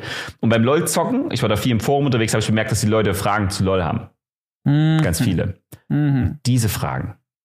Die habe ich dann beantwortet. Und da kam quasi die Kombination aus all den Dingen, die ich gut kann. Das ist erstens reden vor Leuten. Ich mache es nicht vor Leuten, ich mache es basically vor einer Kamera, aber technisch gesehen vor Leuten. Ich war ziemlich gut in LOL. Und jetzt kommt das Gestörte, Mathe war wieder dabei, weil die ersten Videos waren alle Mathe-Videos. Ich habe quasi Mm. berechnet, welche Runen am besten sind. So. Hm. Und das war, diese Videos kamen super gut an, wurden über viel geklickt und dass ich dann irgendwann sogar im Studio, weil ich dann weiter hochgeladen, schon das erste Mal Geld verdient habe mit YouTube, bevor mein Studium vorbei war. krank. Krank. Und das hast, war, boom. ha- hast du denn jemals in der Zeit, als das alles losging und du jetzt das erste Mal, ich weiß nicht, wie viel das war, wahrscheinlich ja nicht, nicht viel in den ersten Monaten mal irgendwas verdient. das, war, das höchste war 400 Euro oder so. Ja. Hast du denn da irgendwann mal gedacht, Alter, das, das könnte vielleicht mein Job sein? Das habe ich sehr schnell gedacht. Also äh, der erste, das, erste Mal war es quasi so, als der, als der, das einer, einer vom Netzwerk, ich war damals bei DiviMove, hat bei mir angerufen und gesagt, hey Maxim, deine Videos, also zuerst E-Mail geschrieben und so, ne? Aber dann hat er angerufen, ey, deine Videos sind super krass, der, die, die Leute pushen dich halt übelst so, du feierst dich halt selbst übelst krass und kriegst dann so deinen ersten Vertrag. So, und das war also für mich so, jetzt geht's los. So, jetzt, jetzt, jetzt, jetzt wird's krass, hast du hast du gehört? Und sie so, oh mein Gott, der ist so lost, weil die andere war halt arbeiten. Die, aber, die hat den richtigen Beruf gehabt, so. Und hat halt sofort Geld verdient, während ich halt, ich wurde quasi basically von ihr die ersten zwei, drei Jahre durchgefüttert. Also com completely. Cooler also, Move von ihr. nichts- äh, sehr cool. Also es war legendary. Vor allen Dingen, vor allen Dingen wir sind, sie, sie war dann ja quasi fest angestellt. Und äh, ähm, das Erste, falls ihr noch nicht im Berufsleben seid, das Erste, was man einer weiblichen Person passiert, die eine Festeinstellung bekommt, ohne Frist, sie kriegt ein Kind. Instant. Also wenn ihr Arbeitgeber seid und ihr gebt einer Frau einen, einen äh, wie, wie heißt das hier? Kein, kein Einjahresvertrag, sondern so ein- unbefristet. Unbefristet, Du ja. kriegst einen unbefristeten Vertrag, kannst du, wenn du den Zettel näher ranschiebst, bemerken, wie ihr Bauch größer wird. so richtig, kannst du hin und her machen. äh, äh, äh. So, also sofort, wenn du eine Frau schwängern willst, sie sind festangestellt. ist, halt für, ist halt für Firmen lost. Aber es, basically ist es genauso. Wir haben es also genauso gemacht. Das heißt, sie wurde schwanger, ist, äh, hat dann äh, quasi irgendwann äh, quasi Ben gekriegt und kriegt dann ja festes Gehalt immer noch. Also ein bisschen weniger, 66 Prozent oder so. Aber es reicht halt äh, trotzdem, trotzdem aus. Aber dann kam von, von mir die Entscheidung, wo Diana äh, sehr viel toleriert hat. Also sie hat dann wirklich gesagt, Maxim, der will, der will dieses YouTube-Ding machen. Hm. Finde ich jetzt nicht so geil. Also wir haben da quasi wirklich gerechnet, wie viel Geld wir zusammen im Monat verdienen. Und wie viel wir, wie viel wir brauchen. Aber jetzt machen, treffen ja Leute anhand von finanziellen Dingen Entscheidungen. Will ich ein Kind kriegen? Ein Kind ist super teuer. Wir können kein Kind kriegen. Und wir so, ey, wir haben 1000 Euro zusammen. Let's do this. So. Und das, war, das hat halt funktioniert. Also mit Kindern funktioniert es immer. Du musst, nur, musst dir nur ein bisschen Mühe geben. Auf jeden Fall ähm, hatte ich dann, was dann noch quasi meine Eltern beruhigt hat, weil die wollten natürlich auch, dass ich mein zweites Staatsexamen mache, dass ich jetzt endlich an die Schule arbeiten gehe. Ich habe basically immer noch nichts verdient. So, du hast ja deinen Abschluss, aber du verdienst ja nichts. Du musst ja wirklich auch arbeiten gehen. Na, und dann kam ähm, bei mir wirklich parallel dazu die, die Frage von Freaks for You Gaming, ob ich da arbeiten will. Das heißt, ich habe schon für die parallel so ein bisschen kommentiert und schon ein bisschen Sachen gemacht. Und Hendrik, Hendrik Ruhe, der war dann echt, also ich weiß nicht warum, aber der war echt der Überzeugung, okay, wir können jetzt einen absoluten Random, also außer, äh, man sieht ja nur irgendwelche ver verschissenen YouTube-Videos von mir, wie ich LOL spiele oder LOL erkläre, die so cringe sind. Die sind so scheiße. Und er hat gesagt, wir holen den hierher und ich habe sofort einen unbefristeten Arbeitsvertrag gekriegt. Und du bist sofort schwanger geworden. Und Nee. noch dümmer. die Anna war schon schwanger. das heißt, ich, ich habe den quasi angenommen, den Vertrag. Und natürlich mit dem Risiko, hallo, ich bin Maxim Markov, ich habe ein Kind. Das heißt, ich pendel zwischen Leipzig und Berlin. Und es kann sein, dass ich in Leipzig bleiben muss. Es kann sein, dass ich eine sehr, sehr, sehr, sehr, sehr unzuverlässige Person bin. So, das sind Eltern immer. Weil mhm. Eltern können, müssen eventuell immer zu Hause bleiben. So, deswegen sind ja auch Frauen übelst oft super unattraktiv für Arbeitgeber, weil lost, die sind nicht da. Na, weil die, weil die, weil das Kind Probleme macht in irgendeiner Form. Und ich habe Ben, äh, ich habe Ben, ich habe Hendrik und äh, hier äh, Micha, also dem CEO, nicht gesagt, dass ein zweites Kind unterwegs ist. Hm. Da dachte ich, wenn ich das sage, da werden die noch nervöser, weil ich habe schon ein bisschen mehr Geld bekommen als andere, damit ich die Wohnung in Berlin finanzieren kann, weil ich nicht jeden Tag pendeln wollte, sonst verliere ich ja vier Stunden am Tag. Das ist zu krass. So, das heißt, ich hatte dann eine Wohnung gehabt, ich habe die erst, den ersten Monat quasi bei, bei Hendrik auf, auf der Couch gelebt. So, und dann eben irgendwann gesagt, so nachts, Hendrik, ich krieg by the way ein zweites Kind. Und er so, er hat, halt, er hat mich halt umarmt, so, der hat sich halt übelst gefreut und hat halt sehr, sehr menschlich reagiert. Und das ganze, das ganze Arbeitsding ging halt dann trotzdem auf. Also Freaks war da mega, mega tolerant. Hm. So, aber auch nur aufgrund dessen, weil es auch wirklich funktioniert hat. Ich habe jetzt nicht 12.000 Wochen gefehlt. So. Das, das, das schlimmste Ereignis war quasi, dass irgendwann Diana entbinden musste und Mori angerufen worden ist morgens und hey Mori, du musst heute LOL kommentieren. So, und er hat dann noch nie in seinem Leben LOL kommentiert. So. Er, er, er hat dann wirklich den Co-Caster gefragt, das ist doch der Drake, oder?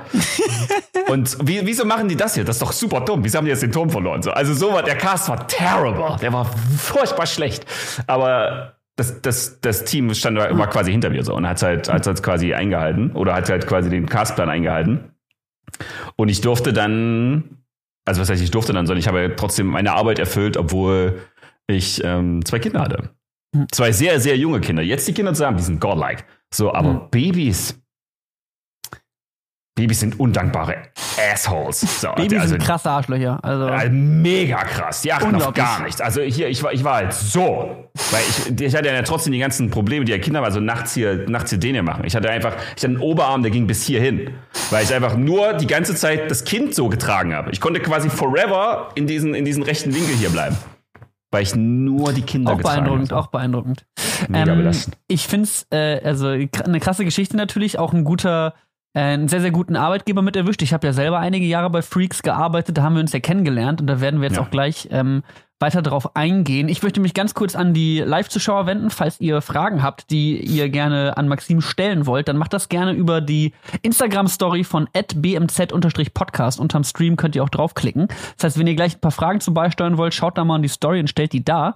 Ich würde jetzt ganz gerne mit dir auf ein äh, Thema zu sprechen kommen, weil ungefähr da, wo wir jetzt chronologisch in deiner Geschichte angekommen sind, da haben wir uns auch ungefähr so kennengelernt. Also ich bin dann 2015 zu Freaks dazugekommen und ich habe dich immer schon als jemanden erlebt, der halt eine unglaubliche, äh, unglaubliche Arbeitsmoral hat. Ja, also es war immer eigentlich klar, wenn ich auf Arbeit komme, meistens ist niemand da außer du, also im, im Büro, ja. wo halt die ganzen YouTuber und Influencer äh, und Content Creator eben sitzen und ihr Dings ver verzapfen.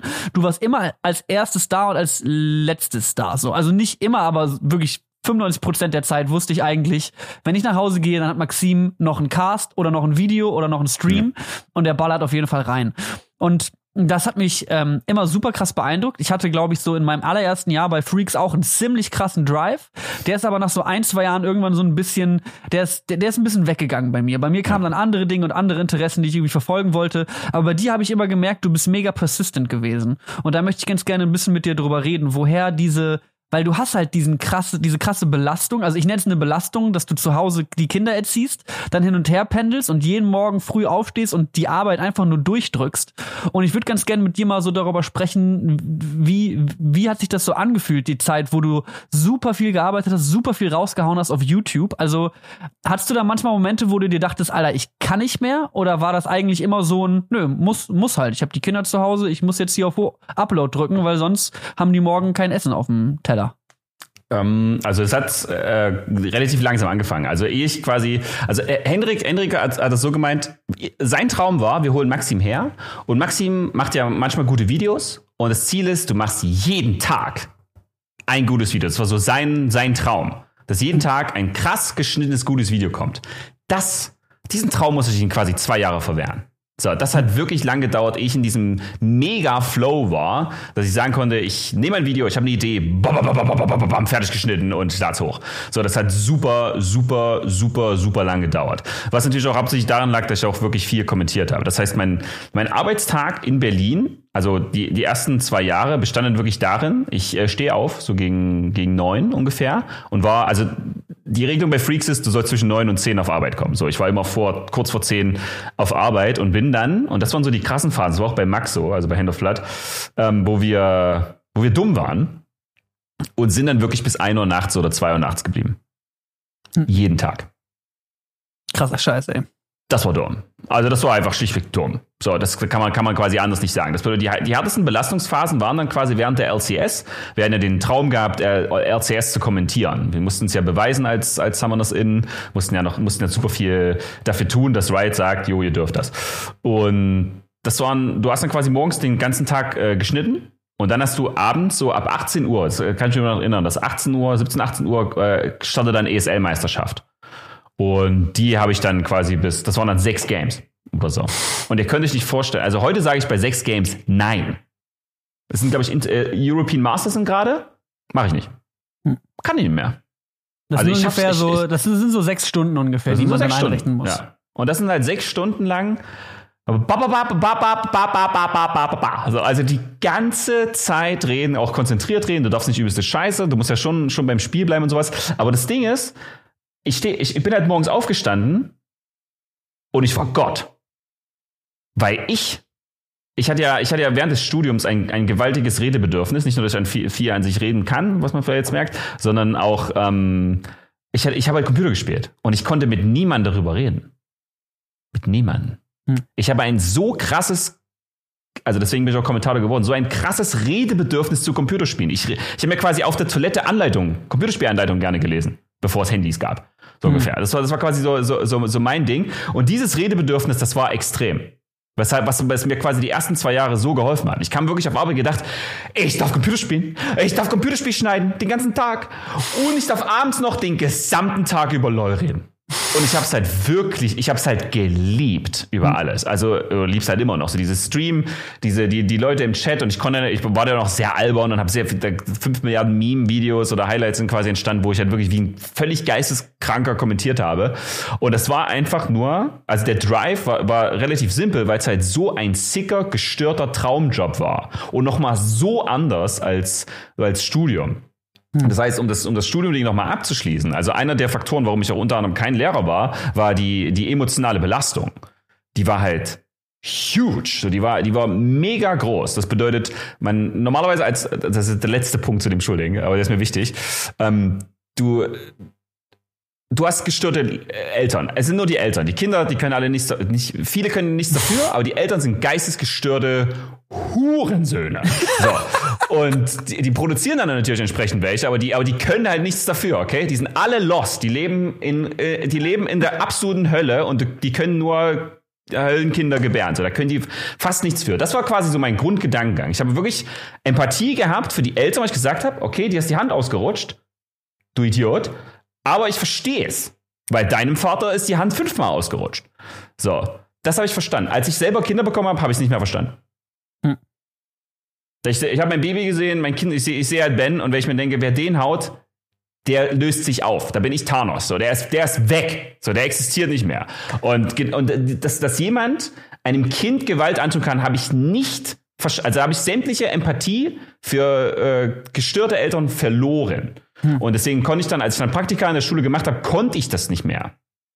So, und diese, dieser, also diese seelische Belastung war auch ein Grund dafür, dass ich dann quasi zu, zu, zu Freaks gegangen bin und es, es, es für mich so, so ein Stück weit leichter war, äh, hm. diese die Entscheidung zu treffen.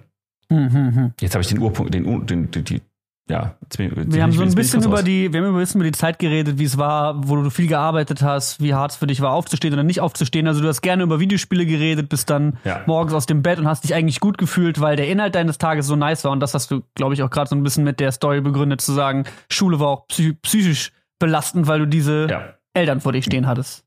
Genau, und das, deswegen war es, also die, die, dieser Job war halt einfach perfekt. So, ich bin halt wirklich morgen, morgens aufgestanden. Ich meine, die Tage waren sehr, sehr lang. Wie gesagt, Max und ich waren halt einfach nur wirklich dumm, dass wir so lange geblieben sind. Weil du entwickelst dann natürlich Symptome, die nicht gut sind. Also Max hat ja auch parallel irgendwie nach einer Ausbildung versucht zu machen, die er dann auch sein gelassen hat, weil es einfach zu viel war. Weil YouTube und, und Streaming und der, der, der ganze Shit ja auch zu, zu viel ist. Also du hast halt den Mega Drive, weil du wirklich deinen Traum für den Moment hart lebst. Mhm. Ach so, genau. Das war der, auf dem, dem Punkt, den ich, den ich quasi hinaus wollte, ist, dass ich, ähm, dass ich am, am Anfang auch ein sehr, sehr großes Schuldgefühle hatte äh, meinem Arbeitgeber gegenüber, weil ich habe halt dreimal so viel oder viermal so viel verdient wie sonst. Wie, wie, das war mein erstes wirkliches sinnvolles Gehalt, äh, was man, was man jetzt sinnvoll bezeichnen kann und, und dachte, okay, wie, wann bin ich worth? Weil ich weiß, wie viel ich über YouTube einnehme. Ich koste gerade meinem, Beruf, meinem, meinem, meinem Arbeitgeber Geld. Und damals hatte Freaks, ich war, glaube ich, ich bin, glaube ich, der 33. Mitarbeiter oder so in der Liste. Und auf jeden Fall, dieses Gefühl war auch ein krasser Drive. Also nicht nur, dass es so viel Spaß gemacht hat, sondern ich wollte von mir persönlich, dass ich niemand auf der Last liege. Das war mir halt super wichtig. Dass ich halt weiß, okay, Maxi muss viel kommentieren, Maxi muss viel auf Twitch machen, Maxi muss, viel, Maxi muss ganz, ganz viel machen, damit er worth ist. Damit er seinem, seinem mhm. Job nichts kostet. So, und irgendwann habe ich natürlich deutlich mehr eingebracht, als ich gekostet habe.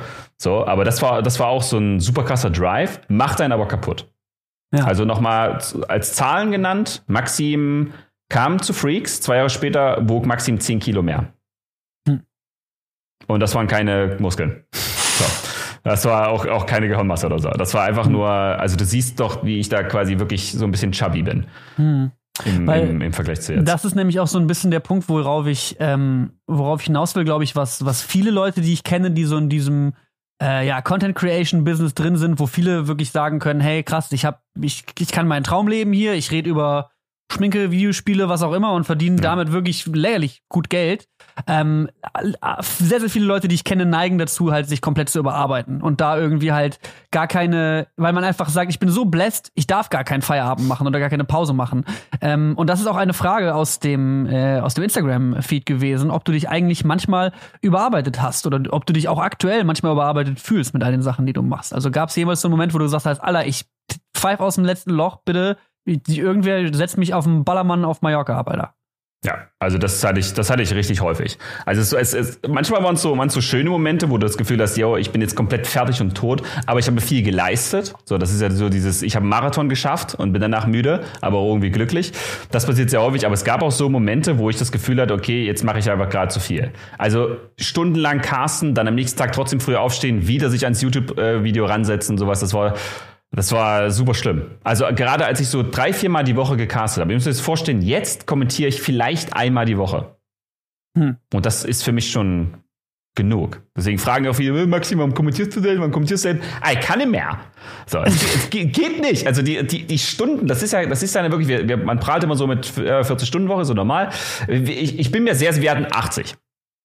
Äh, bin, ich, bin ich mir sicher, dass es so ist. Weil ich hm. alleine schon 40 Stunden kommentiert habe. So, und dann kommen ja noch YouTube dazu und zu Hause war ich jetzt ja, weil ich dann in Leipzig war, habe ich ja trotzdem YouTube weitergemacht. Hm. So, und das Ding ist halt, dass, dass dieser Belastungsfaktor äh, ähm, quasi zwei Quellen hat. Also ich finde die Quelle mit, oh, ich bin blessed, ich muss es machen, ja, würde, würde ich auch noch akzeptieren, aber es kommt halt, es, es kommt halt der, der Faktor dazu, ähm, erstens wirst du dafür belohnt, also je mehr du machst, desto mehr Kohle kriegst du ja auch. Angenommen, mhm. Kohle ist dein Drive. So, dann das ist halt bei YouTube und Twitch massiv so. Stream mehr, mach mehr Videos, ich mehr Geld. Ist so.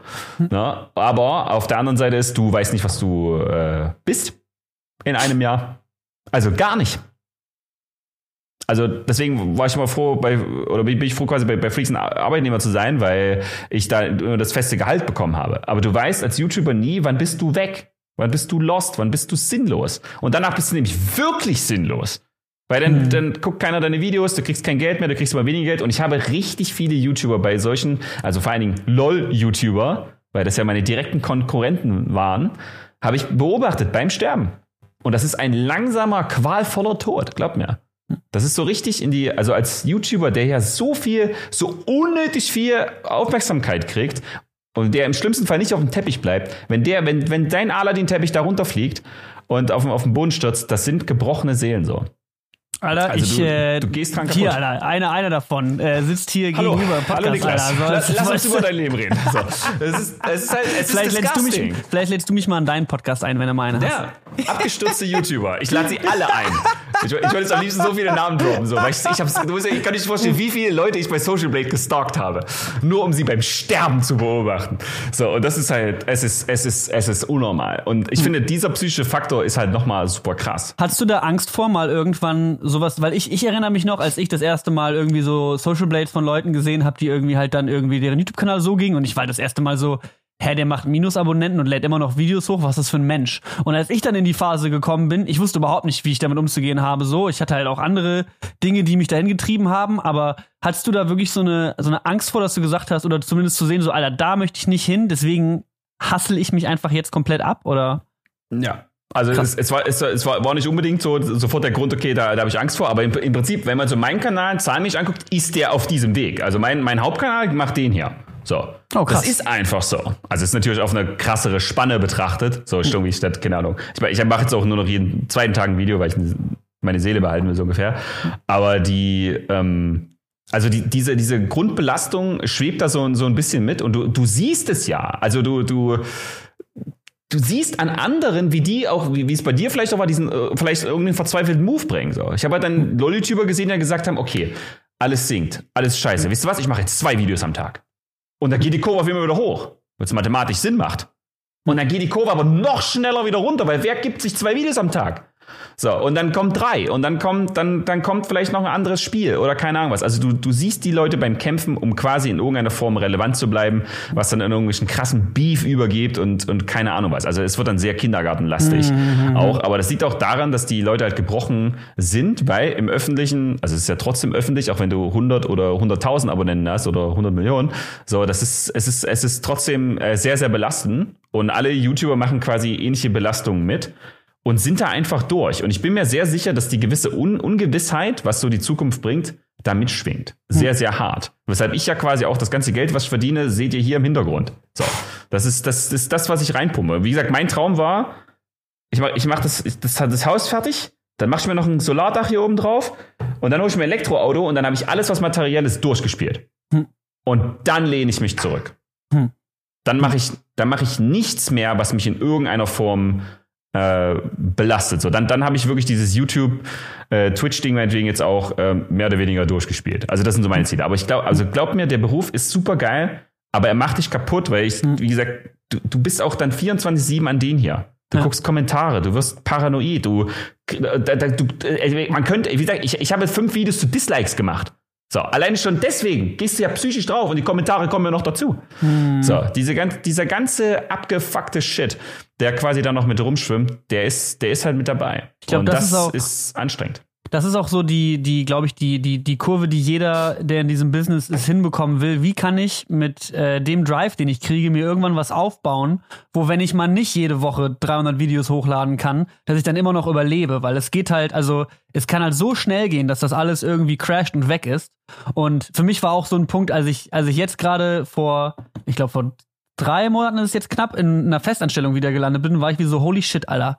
Erstmal ein bisschen Geld verdienen und okay sein mit allem. So, es fühlt sich wirklich fucking gut an, weil diese, ja, es ist halt so, es scheint wie so eine Balance zu sein, weißt du, ich kann halt meinen Traum leben, aber dafür muss ich wirklich so hart hasseln wie, äh, wie, wie noch nie, so ungefähr. Ja. Und das ist echt eine, eine krasse Nummer. Also du, ähm, um auch so, so ein bisschen zum Thema äh, aufstehen und äh, gerne aufstehen äh, zu kommen. Man steht sehr, sehr gerne auf, aber man hat auch den, äh, man hat auch den, äh, die, die, die, äh, die Lanze im Rücken, so ein bisschen zu sagen, so, so, jetzt musst du aber auch ähm, abliefern. Und dann würde ich auch ganz gerne darauf zu sprechen kommen, wir haben es auch im Vorgespräch schon ein bisschen angehauen. Ähm, du hattest dann auch eine Zeit, wo es dir auch gesundheitlich nicht besonders gut ging, weil du eben so viel, so viel gearbeitet hast, oder? Ja, also irgendwann kam dann so der, der Megabruch, wo ich ähm, wirklich gemerkt habe, dass das so zu, zu viel war. Das war jetzt so knapp vor, vor zwei Jahren. Da war dann so die Grenze, da war ich dann, habe ich dann wirklich gemerkt, erstens bist du äh, schwerer als sonst, du bist wirklich dick geworden. Ja, Nudeln mit Pesto, äh. Äh, äh, liebe ich, Nudeln mit Pesto schmeckt so geil, aber es hat mich halt giga fett gemacht. Und, oder, äh, also, das ist quasi, also der, der, der, die körperliche Erscheinung ging runter, weil du dich wirklich nicht bewegt hast. Und ich habe halt wirklich nur also wenn du nur an Arbeit denkst und wenn du auch nach Leipzig kommst und im Prinzip dann trotzdem hier streamst und trotzdem hier schneidest, so, die Diana sagt dann auch, Alter, du musst doch mal Pause machen und sowas. Und das hat dann bei mir angefangen, dass ich äh, nachts nicht mehr schlafen konnte. Also das war auch dann quasi, ich habe ja diese Sport-Challenge gemacht. Das war auch der Hauptgrund, warum ich dann quasi begonnen habe. Ich konnte dann wegen, wegen so ein bisschen Belastung ähm, dann abends nicht mehr pennen, weil ich dann wirklich dachte, ich äh, stehe kurz vorm Herzinfarkt. So, also mhm. das war halt wirklich so, dass ich dann, da gab's da, da hat ja noch Kutscher bei mir gewohnt. Und da gab es dann wirklich so Momente, wo ich im Bett lag und dann so wie, wie, wie Herzrasen hatte oder die ganze meine Hand so drauflege und gucken, habe ich noch Puls? Habe ich Alter. Puls? Wie funktioniert eigentlich so ein Herzinfarkt? Alter. Ist es der Arm oder ist es der Arm? Und ich hatte schon richtig oft schon 112 auf dem Handy gewählt und habe dann wirklich überlegt, gehst du jetzt rüber zu Kutscher? Er streamt ja offensichtlich und sagst du jetzt Kutscher, ey, mit dir stimmt was nicht. Können wir bitte den, ist das okay, wenn ich einen Arzt rufe oder soll ich jetzt einen Arzt rufen? So. Also ich bin dann auch oft nachts, drei Uhr nachts halt aufgestanden und dachte so, Shit, ey, mir geht's, mir geht's einfach schlecht. Und man ist zwar jeden Morgen sehr glücklich, weil ich denke, überlebt. Morgens, morgens habe ich die ganzen Probleme nicht so. Wenn der Tag so losgeht, ist alles, halt alles fein. Aber dann nachts habe ich mich quasi hingelegt und dachte halt wirklich, nee, jetzt schon wieder so eine Nacht. Und äh, das war dann nicht die ganze Zeit so, aber es kam halt immer häufiger. Und ich musste dann auch zu Diana zum Beispiel, wenn ich dann hier in Leipzig gepennt habe, sagen, hier, kuschel dich bitte ganz nah mich ran, halte deine Hand irgendwie hier. Äh, Bitte pass einfach auf, dass ich Puls habe, okay? Hase, kannst du das bitte machen? By the way, kannst du reanimieren? So, kannst, kannst du mich irgendwo hinziehen? So, und das, das klingt alles nach Spaß, aber ich habe das wirklich, also ich habe, ich, ich wollte, ich, also ja, also sie hat sich dann natürlich auch entsprechend Sorgen gemacht und ich war dann auch beim Arzt und ich habe dann auch nachts so ein EKG-Gerät äh, getragen und so, weil ich bin dann wirklich zum Arzt gegangen und gesagt, hier irgendwie, mein Leben ist eigentlich ziemlich geil. Ich bin, ich, ich habe hab einen Traumjob, ich habe eine Traumfrau. Äh, ich sterbe. So und das ist halt irgendwas, irgendwas, irgendwas stimmt halt nicht. Ich hatte, ich hatte wirklich so Panik. Und das Ganze, ich habe dann irgendwann halt den, den mega, mega Cut gemacht, indem ich halt gesagt habe, okay, wir, äh, ich hole mir quasi irgendwann eine, eine Cutterin. Oh, Cut gemacht, ne? das ist fast schon witzig. Auf jeden Fall ähm, habe ich dann gesagt, okay, wir, wir, wir fahren alles so ein bisschen runter und ich fange wieder mit Dingen an, die ich früher sehr gern gemacht habe und die wahrscheinlich mir den Ausgleich gegeben haben und das ist halt Sport. So, hm. ich habe halt quasi im Studium viel Sport gehabt und dann bei Freaks halt drei, vier Jahre dann quasi gar nicht und mich nicht bewegt und ähm, ich habe jetzt nicht irgendwie so großartig Party gemacht und gesoffen. So, das, das ist ja für einige auch sehr belastend, aber ich habe einfach legit zu viel gearbeitet. So, hm. also das war einfach eine permanente Belastung und ich habe dann quasi alles runtergefahren. Ich habe dann auch gesagt, hier, ich kommentiere weniger, ich, ich, ich, ich kann nicht mehr jedes, ich kann vielleicht auch die Finals und sowas übernehmen, aber ich cast jetzt nicht viermal die Woche LCS. Hm. So, ich, kann, geht nicht. So, und das wurde natürlich dann sofort akzeptiert. Und ich habe dann, als ich mit Sport angefangen habe, eine massive Besserung gemerkt. Also in allem. So, das, ich mache ja heute noch äh, mindestens, also zwischen drei und fünfmal die Woche. So, und das ist halt auch Teil meines Lebens so geworden wieder. Aber das war so die schlimmste Phase, als mir das Schönste, was ich je hatte, und das ist halt dieses abends im Bett gehen und sich auf den nächsten Tag freuen, weil ich darf wieder zocken und kommentieren, über LOL reden mhm. und sehe genauso wie Giga-Nerds auf Arbeit, weil ich ja auch alle geliebt habe, so. Und das, dieses, dieses schöne Gefühl wurde, habe ich mir quasi selber genommen, indem ich äh, so eine Basisfunktion wie, Ang wie Angst habe einzuschlafen. Also das, das hat sich, also um nochmal das zu verstehen, so es fühlt sich, jeder kennt es halt so, wenn, wenn man so in den Schlaf fällt, so dieses, dieses schwerelos werden oder eben nicht. Und ich mhm. dachte, ich krieg da einen Herzkasper. Ich dachte, so fühlt sich Sterben an. So. Und das äh, ja, war halt nicht so geil.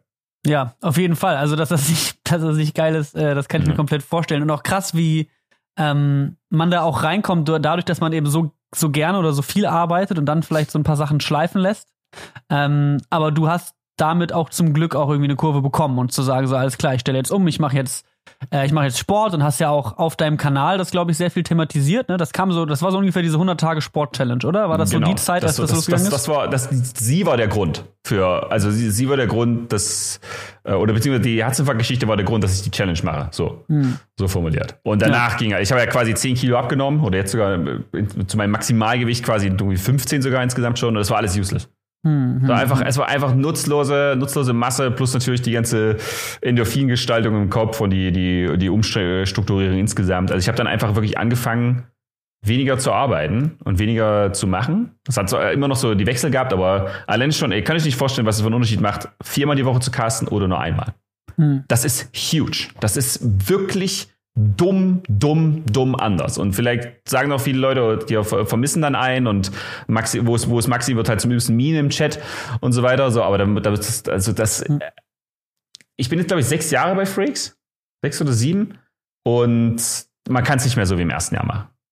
Das geht hm. nicht. Also, dass man fünf Jahre älter wird, auch wenn es jetzt quasi von 25 zu, zu 33 oder, so, oder sowas geht, das macht einen Unterschied. Du wirst älter, du wirst scheiße.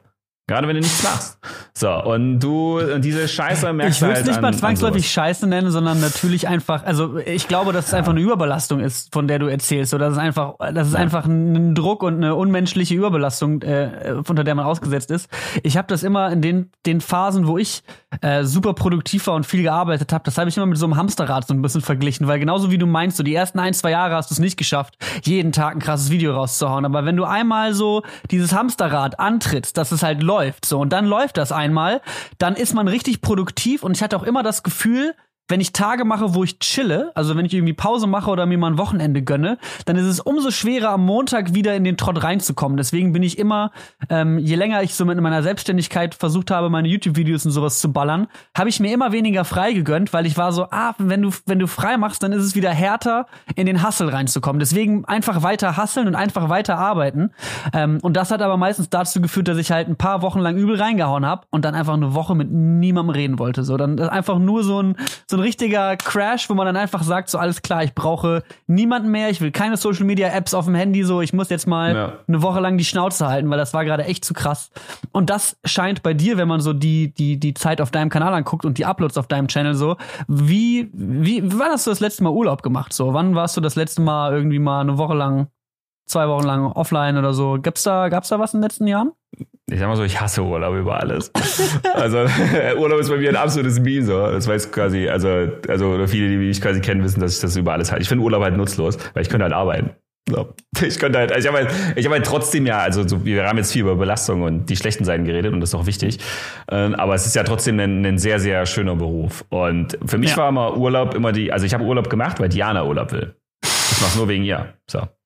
Und ähm, da war immer Urlaub sehr schrecklich, weil ich wusste, ich kann erstens nicht streamen, also dadurch fällt auf jeden Fall was Finanzielles weg. Ich habe Finanzen spielen leider in meinem Leben eine sehr unangenehme Rolle und die Sache ist, dass ich dann quasi die, äh, angenommen nimmst zwei Wochen Urlaub oder eine Woche, machen wir eine Woche, ähm, die zwei Wochen davor sind Horror. Weil ich muss vorproduzieren. Hm. Und hm, das hat hm, mich hm. richtig getötet. Also das hat mich dann noch fertiger gemacht, dass ich quasi den Urlaub brauche und während des Urlaubs habe ich quasi trotzdem äh, Laptop mitgenommen und noch ein Gameplay geschnitten, so ungefähr, dann abends, nachts. Damit dann, also du kümmerst dich halt 24-7 um deinen ähm, YouTube-Kanal ja. und nicht um deine Pausen, die du eigentlich haben musst. Und also Diana und ich mussten wirklich über Jahre lernen und wir machen immer noch sehr viele Fehler, ähm, wie wir Urlaub machen mit meinem doch so seltsamen, tollen und gleichzeitig beschissenen Beruf. So, hm. weil er ist für Urlaub, ist ja, ist, ich, bin, ich bin ja nicht, ich bin ja Arbeitnehmer, aber ich bin trotzdem selbstständig. So, mhm. oder sehr, sehr selbstständig. Und das Ganze, jeder Selbstständige wird wissen, Urlaub nehmen ist halt gar nicht so einfach, weil das passiert nichts. Mhm. Die Welt bleibt stehen also, und dein Konto bleibt stehen.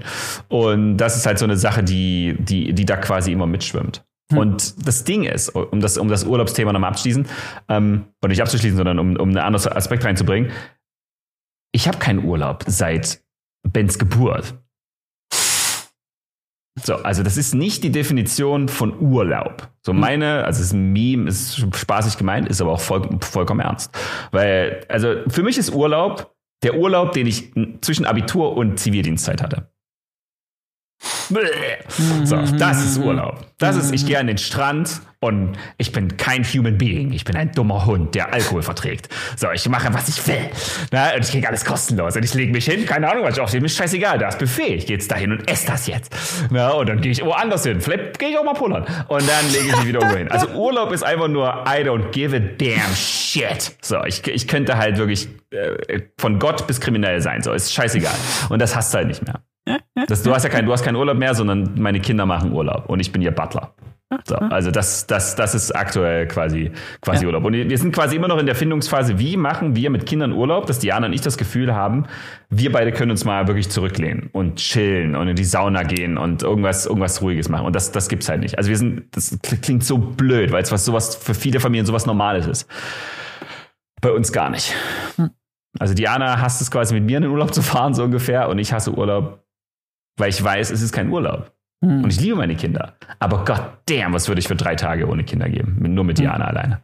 Hm, hm. Das wäre ja. für mich dann wirklich also wir können halt, wir können halt machen, machen, was wir wollen. Und das ist halt so eine Sache, die, die existiert. Deswegen muss man einen Kompromiss finden. Und wie gesagt, vor kurzem war ich ja in diesem Premium-Urlaub, wo ich auch ein Urlaub, wo ich auch ein Video dazu gemacht habe. So, und das ist, es war so disgusting. Es war einfach, es geht nicht. Es, ich kann, ich kann es nicht. Also mit, Urlaub ist quasi hier in der Wohnung und auf Arbeit auch schon. Also mit meiner Managerin so ist, ist ein Tabuwort. So. Du sagst Urlaub, shut the fuck up. So. So, geh, das geh weg. böse Wort. So. Das ist wirklich das so. Das ist, das ist, Voldemort, basically. Ja. So, das, du darfst es nicht sagen, weil es ja. so komisch ist. Aber ich habe trotzdem meine, ähm, meine Mechaniken quasi, um äh, zu entspannen. Hm. Also ich bin trotzdem manchmal einfach zu Hause. Zum Beispiel, zum Beispiel, also wie machst du das? ich, äh, also Sport an sich ist die Entspannung. So, mhm. also ich, ich nehme mir aktiv dafür Zeit und ich muss es in meinen Tagesablauf einplanen, weil das mich sehr, sehr glücklich macht. Manchmal nicht, manchmal ist es schwer, sich zu motivieren, aber wenn es gemacht hast, bist du Jesus. So, es macht mega, mega Laune. Also das, das ist quasi mein, mein Mini-Urlaub, den ich immer nehme und es gibt auch Momente, wo ich einfach nur mit dem Laptop im Bett liege und irgendwas zocke. Hm. Und es ist blöd, wenn man den ganzen Tag über Spiele redet und kommentiert und streamt, aber zocken macht Spaß. So, es ist einfach dumm. Es ist einfach dumm, schön auch mal, und das kennen, das, den Vergleich hat man nicht, wenn man diesen, den Beruf des Streamers nicht ausführt, aber einfach so da zu sitzen und das Ding ist nicht in deiner Phrase. Hm. Und du hm. sitzt da hm. Ja, ja, ich weiß voll, was du und meinst. Und spielst und spielst das Spiel und musst nicht kommentieren, was du gerade machst, sondern du zockst es einfach. Ja. Und das ist für mich schon ein Urlaub. Habe ich auch krass vermisst in der Zeit, wo ich äh, super aktiv irgendwie Videospiele als Content gemacht habe und dann irgendwie, also man, man, man fühlt es dann komisch, wenn du dann halt abends nochmal hingehst und nochmal nach dem Stream zockst oder sowas. Das macht natürlich keinen Sinn. So, du hast ja schon im Stream gespielt, jetzt nochmal Videospiele spielen, wäre komisch. Ja. Aber ähm, alleine so ein bisschen die Zeit einfach für sich zu haben, weil Videogames waren immer schon das ist so Quality Me-Time, Alter. So, da sitze ich und hab einfach, ich halte die Schnauze und versink jetzt mal für eine Stunde in dieser Welt und dann ist das auch in Ordnung. Deswegen, also, ähm, aber auch witzig, dass, also auch schön, dass du das als äh, noch als Entspannung genießen kannst und als Zeit für dich, auch wenn es wahrscheinlich nicht so häufig ist wie früher, aber immer noch irgendwie sagen kannst, cool, immer noch ein nicer Escape. Es ist seltener, aber das Element, was quasi noch, und das ist quasi so der, der dritte Urlaub, der hinzukommt, dass du wahrscheinlich dir häufiger gewünscht hättest, während als du bei Freaks gearbeitet hast, und zwar, dass mein soziales Element irgendwann wirklich auch mal kam. So, hm. also dass ich dann wirklich sagen konnte, okay, ich gehe zu meinen äh, Kollegen irgendwie noch eine Shisha rauchen oder noch ein, noch ein Bierchen trinken. Das hm. hat bei mir sehr lang gedauert. Da bin ich halt leider ein Nerd. Aber hast du also, das kam gar nicht bei dir von selber auf, oder? Dass du selber äh, gesagt äh, hast, ich habe Lust, mich mit Leuten zu treffen, weil das halt bei mir übertrieben so. Bei mir ist halt so, ja. Alter, du willst ein Bier mit mir trinken gehen, ich brenn mein, verbrenne meinen Laptop, lass auf jeden Fall sofort los. ja, jetzt, wo du jetzt bist, äh, wo du schon damals warst, meine ich, bin ich jetzt. Ich würde jetzt auch, ich würde jetzt auch meinen Laptop verbrennen. Also gerade jetzt zur Corona-Zeit würde ich alles hier verbrennen, damit ich einfach nur entspannt mit einem guten Freund irgendwo da sitzen kann und Tischtennis zocken oder da sitzen oder keine Ahnung was. Also das, diese, diese Zeit ist für mich, äh, als das Influence-Management größer geworden ist oder auch Johnny so bester Freund basically und äh, Marlene, das sind so oder beste Freundin, das sind also die Menschen, die ich dann wirklich wieder diesen diesen Status äh, geben konnte der mir quasi sieben, acht, also eigentlich seit meiner Schulzeit, den, den habe ich quasi keinem mehr gegeben, dass ich sagen kann, okay, das ist jetzt so eine Person, die, die, die, die schafft es bei mir quasi, dass ich in Berlin sein möchte und früh Feierabend machen will. Hm. Um dann mit ihr quasi, quasi, oder mit, äh, mit, mit Johnny dann, oder mit beiden am besten äh, einfach abzuhängen. So. Das ist etwas, was wirklich einfach fünf, sechs Jahre gedauert hat, ehe das, ehe das passiert ist. Das ist halt schon ein bisschen peinlich, weil ich immer diesen Ausgleich hatte zwischen, hey, ich muss, hey, ich habe zwei Kinder. Äh, ich bin hier vier Tage und ich arbeite hier, du Arsch. Frag mich nicht nach Bier. Na, war wirklich, ich fahr jetzt nach Hause. So. ist wirklich so. Ich habe ich hab die Leute nicht unbedingt beleidigt, aber hey, machst du heute Party? Deine Mutter macht Party. So, und dann habe ich, äh, dann habe ich gearbeitet und alle waren weg und alle waren irgendwo saufen. Ja. Oder hatten halt Spaß. Und das, das ging ja bei mir gar nicht, weil ich wusste, nee, ich muss nach Hause. Ich will dann zu Hause 100% Papa sein, weil ich will nicht so viel für YouTube machen. Ich muss alles vorproduzieren, alles vorarbeiten. Berlin ist Hasseln. Und jetzt ist, jetzt hat das halt eine sehr gesunde Mischung angenommen. Hm. Ich muss, ich mache, ich mach weniger, ich mache wirklich weniger, aber ich mache viel mehr für mich. Hm. Tausendmal mehr für mich. Und das fühlt sich halt so gut an. Also jetzt halt mittlerweile so auch dieses, dieses so wie Games, Gamescom ist ja für viele auch viel Arbeit und für mich ist halt Gamescom übel geil. Bisschen Arbeit, ne? Und ein bisschen viel Arbeit auch, aber dann abends so mit anderen abhängen das hat bei mir, wie gesagt, ich, ich, ich, ich sage ja von mir selber, ich war bis, bis, bis, bis 18, 20 komplett useless. Und ich würde es ich würd's jetzt quasi wiederholen. Auf sozialer Ebene war ich bis 32, äh, bis 30 useless. So. Also ich weiß, wie man feiert, ne? Und ich bin auch, bin auch lustig und du so. bist ein Party-Animal, Alter. Ich bin, ich bin schon manchmal ein krasses Animal, so, aber äh, normalerweise erstmal geht Arbeit vor. Also, ja. und zwar hart. Und dann greift sogar diese Mechanik, ich mache morgen keine Party. Weil dann wache ich morgens auf und habe Kopfschmerzen und einen Kater. Hm. Da kann ich nicht arbeiten. Ja, weil das ist halt, also das da bin ich sofort da, reingekickt. Den, den Trade, den der war immer so, natürlich mache ich Party, natürlich habe ich morgen Kopfschmerzen, so mal gucken, ob ich arbeite. Weißt du, also das ist so eine andere Prioritätenliste. Aber bei mir war es auch immer so das Gefühl, ich wusste ganz genau, ich, ich habe, ich glaube, ich relativ häufig versucht, immer mitzufragen, so, ob du irgendwo hinkommst oder irgendwas machst. Und ich wusste auch immer, der wird wahrscheinlich Nein sagen und ich war in meinem Kopf so und das ist okay, weil der hat Kinder so. Weißt du, also für mich war immer so, das in meinem Kopf war das immer dein ultimativer Antrieb. Ich wusste, Maxim, der hasselt rein, weil der hat nicht nur sein Maul zu stopfen so und das ist halt am Ende des Tages bei mir so. Ich gehe, wenn ich Hunger habe, habe ich halt Hunger, aber wenn meine Kinder Hunger hätten, dann würde ich mich hassen so und deswegen ja. ähm, komplett logisch für mich immer gewesen, dass, dass, dass für dich so dieses Soziale erstmal nicht so wichtig war.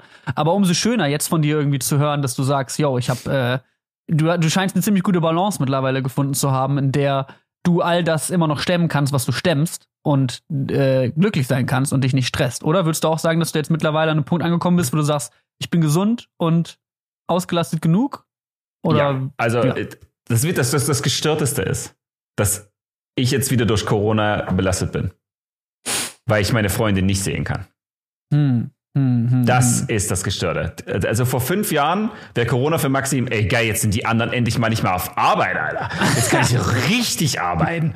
Jetzt, also wie gesagt, das, das muss ich auch noch kurz erzählen. Es, es, es gab halt wirklich Momente, wo ich, wo ich bei Flix angefangen habe, wo diese mega Hasselphase war, okay? Das, äh, Arbeitskollegen sind ja, sind ja alle, alle super nett und super, super freundlich alle. Aber die merken natürlich, okay, ich habe jetzt einen krassen YouTube-Star in meinem Büro. Das heißt, Leute vom Editorial oder von, von, von der Administration und sowas kamen halt zu mir und haben mit mir Smalltalk geführt. Und ich war dann so, also in meinem Kopf, Shut the fuck up, Alter. Ich muss ja schneiden. Was willst du von mir? Und die wollen dann immer so, also Smalltalk für uns, so über Sachen quatschen, mal fünf Minuten aufstehen und Weißt du, wie du auf Arbeit so bist, wenn du Bürojob ja, hast. Was Menschen normalerweise was, machen. Was Menschen normalerweise machen, was ich jetzt ständig auf Arbeit gemacht habe, als wir normal gearbeitet haben. So. Und das äh, mache ich halt überhäufig so. Ich gehe geh zu Madeleine und zu Johnny und nerv die. Sobald ich renne, klatsch, hau ich den Kaffeebecher um. So. Oder ich mache irgendwas, was, was für Interaktion sorgt. Und damals war es halt, ja, hm, schön, ich muss schneiden. So, und das war, also das, das, das hat sich halt komplett gewandelt, dass ich jetzt wirklich die Leute hart vermisse. Also mhm. wirklich, dieses, dieses, dass ich dieses Wort wieder so aktiv im Mund nehmen kann, ist ein bisschen nervig, dass so ist. Aber Ach, ich verm vermisse halt. So. Schön. Und das, ist schön. halt so ein, so ein Punkt, den ich, wie gesagt, wo ich halt lang gebraucht habe, aber jetzt das Corona-Ding nervt mich gigahart. Mhm. Ja, ich würde, ähm, ich würde an der Stelle mal von unserem äh, Hauptthema, was wir heute besprechen, so ein paar Fäden zusammenbinden und dann machen wir danach einfach nochmal weiter mit einer Fragerunde, die äh, aus dem vom Live, vom Live-Publikum, was auch ruhig mal ein bisschen abdriften kann thematisch. Aber ich habe so das Gefühl, dass äh, ne Frage lautete, wie steht man gerne auf, dass ähm, wir beide das große Glück hatten, dass wir äh, so einen großen Hass auf Dinge hatten, die uns keinen Bock gemacht haben, ja. dass wir äh, nur Jobs angenommen haben oder nur Wege genommen haben, wo wir gesagt haben, ich mache das nur, wenn das Spaß macht oder nur, wenn ich das Gefühl habe, da stehe ich gerne vor auf. Aber ich glaube, dass wir auch beide in dem Zusammenhang in äh, Situationen gekommen sind, wo wir uns überarbeitet haben und gewisse Dinge haben schleifen lassen und auf einmal das gerne aufstehen nicht mehr so schön war. Und deswegen auch nochmal irgendwie zu merken, so es gehört zum gerne aufstehen und zum gut und gesund aufstehen, würde ich eigentlich auch nochmal das Ganze ausweiten. Gehört, glaube ich, nicht nur, dass man einen Job hat, den man gerne macht, sondern dass man auch überhaupt generell eine Balance findet zwischen es gibt diesen blöden Begriff von Work-Life-Balance oder diesen überbenutzten ja. Begriff. Aber das gehört einfach super dazu, dass man einfach seine Gesundheit, seinen Körper, seine Freunde schätzt, aber auch seine Arbeit halt einfach gerne macht. Ähm, und da finde ich äh, die Story, die wir heute von dir hören durften, deine, äh, dein, dein Werdegang und deine Entwicklung von äh, mental, körperlich, beruflich, familiär. Äh, vielen, vielen Dank für diese ganzen Einblicke, weil ich glaube, die haben da ein ziemlich gutes ziemlich cool gezeigt, wie, wie, wie so ein Weg verläuft. So, und auf dem Weg, auf dem du jetzt bist, finde ich, klingt mega, ist mega spannend, mega geil. Danke. Mega also, geiler Typ, Alter. Das, also danke, danke auch für die, für die eine. Also, es ist auch ein bisschen Selbsttherapie, wenn man so ein bisschen zu, zu reden kann. Weil man es ja gar nicht, gar nicht, gar nicht so oft macht. Aber ja, ja also ich, ich kann nur abschließend sagen, müsst, ihr müsst halt schleunigst etwas finden, worin ihr gut seid um quasi Selbstvertrauen zu haben und dann müsst ihr schleunigst mhm. etwas finden, was euch halt glücklich macht. Ich würde, es, ich, muss nicht, es muss nicht der Job sein, aber es muss etwas sein. Ich unterschreibe das, aber ich nehme das schleunigst raus. Schleunigst ich sag, nee. Ich sag, aber könnt, als Schüler Zeit. ja. also, äh, ihr müsst es leider in Deutschland so finden, aber es ist, aber es, also dieser Glücklichsein ist Top Nummer eins. Jeder hat da seine Wege so, aber bitte, das, man, man ja. muss wissen, was einen glücklich macht. Ja, definitiv. Ist, glaube ich, dass das hilft, es auf jeden Fall rauszufinden. Ich glaube, da haben wir ein paar gute Beispiele heute genannt. Ähm, ich würde direkt noch eine Frage von der Instagram-Story rausnehmen. Da hat jemand eine sehr, eine konkrete Frage zum, äh, zu, zu sich und seiner Tochter gestellt. Der ist Vater einer 1,5 Jahre alten Tochter und fragt, wie übersteht man die Autonomiephase bei Kindern? Weißt du, was die Autonomiephase ist? Ah, also, dass sie so ein bisschen in die, in die Trotzgeschichte übergehen und selber bemerken, dass sie etwas sind, was existiert. Und, was natürlich also, Quatsch ist. Was natürlich mega Quatsch ist. Sie sind einfach nur dumme Tiere. Nee, aber es ist, ähm, also ich hatte mit Ben nicht so eine krasse äh, Trotzphase oder das Gefühl, ja, er kriegt jetzt, äh, kriegt jetzt Rages. Mit, mit Mio ist es der Horror. Nightmare. Also das ist bei mir und Diana ein Meme, weil wir hatten das auch 1,5 Jahre, so zwei, zwei, drei, vier Jahre. So. Um die, es kommt. Es wird kommen, um die Zeit. Und Diana sagt sich, ja, das ist ja die Trotzphase.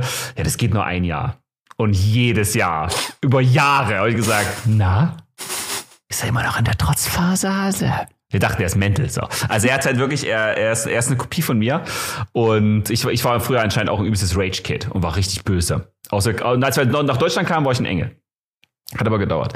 Und ähm, das ist nervig. Ich höre das jetzt auch von, von anderen Eltern, also von ähm, Schulfreunden, die jetzt auch Kinder genau in dem Alter haben. Und äh, was, was mir sehr geholfen hat, also die, die werden ausrasten. Das Ausrasten gehört dazu. Ich habe nichts gegen Emotionen. Nichts. Also du kannst wütend sein. Du kannst Gika wütend sein. Und ich musste meinem Sohn sehr viel, sehr lange bei. Ich habe hier einen Boxsack hier rumstehen. Na, ich, ich musste sehr lange beibringen, dass er diese Wut kanalisiert und dass er Mech Mechanik findet, um sich selbst zu beruhigen. Hm. Also mittlerweile ist er, es ist unser Sohn so gut, dass er einen Anfall kriegt, dass er weiß, ich raste jetzt aus und er schreit dann wirklich, also ich dachte, ich, ich dachte Zeit, das Jugendamt kommt, muss. Äh, irgendeiner muss das Jugendamt anrufen, so, weil er so viel geschrien hat. Und irgendwann war es halt so, dass er jetzt genau weiß, dass er selber in ein Zimmer hochgeht. Hm. Aber das, was, was ich gelernt habe, ist, die kriegen den Ausraster. Es ist so, ich möchte ihm eine Socke ins Maul stopfen. Es ist so. Du darfst es nur nicht machen. Okay, du darfst es nicht machen. Und das, den Tipp, den ich, den ich quasi geben kann, ist ähm, konsequent sein. Also, dass Kinder ausrasten dürfen, ist völlig fein. Du musst nur etwas sagen und 100% wissen, dass du das einhältst. Und das hat bei Mio halt übelst oft geholfen. Hm. Weil bei ja manchmal so bei, bei Diana so das Gefühl hatte, jo, ich ähm, mache jetzt was und oder ich raste aus. Oder ich raste aus. Also er hat dann irgendwann zu, wirklich zu ihr gesagt, ich, ich kriege jetzt einen Wutanfall, sonst kriege ich einen Wutanfall. Das hätte er bei mir mm. halt nie mm. gesagt. So, das ist halt, das ist schon eine richtig toxische Frage. Die kommt natürlich mit 1,5 Jahren, äh, 1,5 noch, noch nicht so wirklich. Aber dass die, dass die Kinder halt wissen, ich darf ausrasten, sowas gehört dazu, aber sie müssen halt immer den gleichen Ablauf bekommen. Hm. Immer, okay? Es darf nicht so sein, Papa sagt was oder Mama sagt was und es wird dann nicht gemacht. Das darf nie passieren. Das heißt, ich habe zum Beispiel gelernt, ich durfte nicht sagen, du darfst nicht ausrasten. So. Hm. Oder äh, kontrollier dich jetzt mal. Oder hör mal auf zu schreien. Das, sowas haben die halt gar nicht unter Kontrolle. Also halt null. Aber die müssen die Vorsituation und die Situation danach, das müssen sie verstehen. Hm. Also ihr, wenn, wenn sie ausrastet oder er ausrastet, ist scheißegal, dann müsst ihr danach zwingend darüber reden. Hm. Und, und das Schlimmste ist, das machst du noch tausendmal bei jedem Shit wirst du das halt machen. Aber die Grundregeln müssen halt alle, alle gleich bleiben. Wenn er, wenn er oder sie anfängt zu meckern über, ja, es gibt jetzt Suppe, na, und sie will das mit einem Messer essen, die Suppe. Das wird passieren. Die wird da, die wird irgend, mit irgendwas Dummem möchte sie die Suppe essen. So, das wird, das wird passieren. Du musst einfach sagen, nee. Wir essen das mit irgendwas Normalem. Sonst bla bla bla und das sonst bla bla bla muss eingehalten werden. Das heißt, ich darf meinem Kind nicht sagen, sonst töte ich dich. Na, so musst du, du wirst ja nicht töten. Was, Na, sagst, du, also, was sagst du denn dann? Also, was ist deine sonst? Was ist deine Bedrohung? Ja, irgendwas in dem irgendwas Fall? super realistisch. Also, aktuell ist super easy, sonst darfst du nicht zocken. Mm. Sonst machen wir heute das nicht. So machen wir heute dies nicht. Mm. So, hm. sonst, also es wird, also bei mir geht runterzählen übel gut. Ich zähle jetzt bis drei. Und das, das zählst bis drei und er, ist, er, er läuft bei eins schon los. Na? Und das geht nur, weil ich mich immer, oh, das ist, okay, das kann ich schon noch sagen. Ich weiß, das war jetzt alles negativ. Ich persönlich, ich habe es geliebt und ich liebe es immer noch, gegen meine Kinder zu kämpfen. Und es steht 340 zu 0. So, die haben nur verlieren gelernt, okay? Das hier, der, der Defeat, ah ne, der hängt ja gar nicht. Der Defeat-Screen, den habe ich den imprägniert, okay? Der lernt das Verlieren sofort. Ich habe jeden Kampf gegen meine Kinder gewonnen. Die sind ja auch vier oder so, Alter. Natürlich ja, das ist mega geil. Du hast eine Chance. Du bist ja komplett, du bist ja komplett overpowered. Und das ist das Beste, was es gibt. Das heißt, du musst etwas sagen und dann machst du es und dann verliert er. Und er verliert und verliert und verliert und verliert und verliert und irgendwann seid ihr das beste Team der Welt. Weil irgendwann macht das einfach. Weil, weil dann alle Dinge, die du halt sagst, ja auch gemacht werden. Und das Schöne ist dann, du sagst dann Dinge, die gut sind. Du sagst dann, wenn ihr, äh, wir, wir frühstücken, ihr zieht euch nach dem Frühstück um, ihr habt noch eure Schlafanzugsachen an. Wenn ihr eure Hausaufgaben gemacht habt, gehen wir danach in den Park. Und die Kinder wissen, und das ist für Kinder halt super wichtig, es, wir gehen in den Park. So, und auch wenn es regnet, donnert und schneit, gehen wir trotzdem in den Park, weil Papa hat das gesagt. Und das, was Papa sagt, das wird auch gemacht. Alles Negative und jetzt müssen auch immer tolle Sachen zwischendurch kommen. Alles Tolle passiert halt auch. So, und wenn die das, wenn die das lernen, wenn Kinder wissen, was vorher, nachher und dazwischen passiert ist, verspreche ich dir, dass die Wutanfälle zurückgehen. Hm. Das heißt zum Beispiel, äh, das ist der letzte Tipp, ich rede halt super gerne über Erziehung. Ähm, das, das ist der letzte Tipp, Denk, du, du musst deinen Kindern, also Kinder hassen es. Und deswegen rasten sie aus, wenn sie nicht wissen, was als nächstes passiert. Das hassen sie über alles. Das heißt, wenn, wenn, wir, wenn wir essen, wissen die Kinder, was passiert vor dem Essen und was sind die nächsten zwei, drei Schritte nach dem Essen. Das besprechen wir während des Essens. Hm. Das macht Diana manchmal nicht. Und dann sind die so ein bisschen flapsig. Dann, ach ja, wir müssen uns Bett fein machen. Ich so, und ich ist es schon, ich habe schon die, der hat die erste Spaghetti durch meinen Mund genommen. Ben, was machen wir nach dem Essen? Zähne putzen, äh, Bett fein machen. Oh, oh, oh, ja, so, und dann richtig. Und danach dürft ihr spielen. Ja! So, das ist halt, das ist halt, das ist halt für die super fest. Die müssten nur wissen, was die nächsten drei Schritte sind. Das heißt, wenn du, wenn du Ausraster verhindern willst, weil die kommen random. Die Kinder picken sich was raus. Ich muss jetzt Papa testen. Ich muss jetzt Mama testen. Gib denen immer ganz klar vor, was als nächstes passiert. Die lieben das.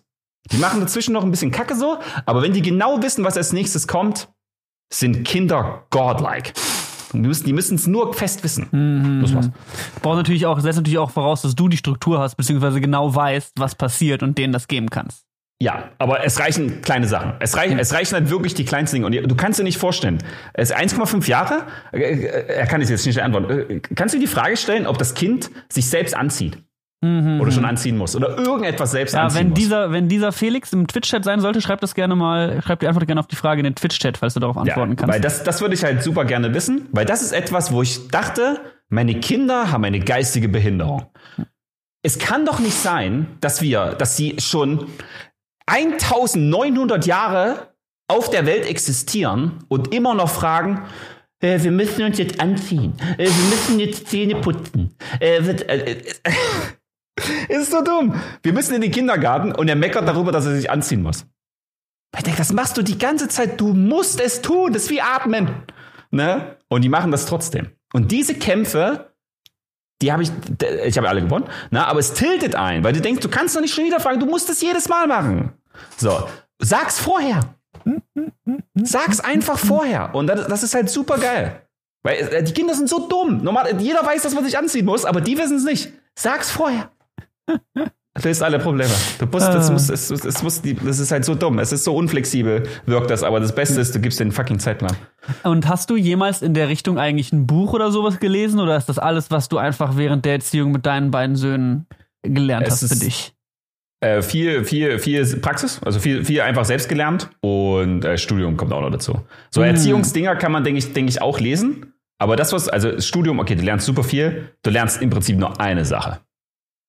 Und das, das kann ich halt unterschreiben und das klingt so super hm. autoritär, aber du musst nur konsequent sein. Hm. Es ist so, äh, du musst Dinge sagen und dann machen. Es ist so leicht, weil dann haben die Kinder das Vertrauen des Todes zu dir. Hm. Weil die genau wissen, du bist das Berechenbarste, was es gibt. Und das lieben Kinder über alles. Also ich habe ich habe ja, ich habe ja, ähm, ich habe ja zwei Pädagogikfächer, das sind Körperbehindertenpädagogik und Verhaltensgestörtenpädagogik. Also die Kinder, die so richtig lost sind die wirklich hm. Probleme ohne Ende haben. Und wir hatten einen mega krassen Dozenten. Und im Prinzip, also das, was ich aus einer, aus einer Vorlesung mal mitgenommen habe, Kinder können es nicht leiden, wenn Dinge zufällig sind. Es ist quasi besser, wenn du dein Kind, also es klingt jetzt richtig dumm und du machst es bitte nicht, aber für ein Kind ist es besser, wenn es genau weiß, ich werde, wenn ich was Böses gemacht habe, geschlagen. Das ist für das Kind besser, als wenn es wäre, mal werde ich geschlagen, mal, werde, mal, mal, wird, nicht mal wird nur geschimpft, mal wird gar nichts gemacht. Hm. Zufällige Dinge tilten, zerstören das Kind noch mehr, als, als in irgendeiner Form halt konsequent sein. Ihr schlagt hm. natürlich eure Kinder nicht, ne? Aber das war, das war für mich so. What?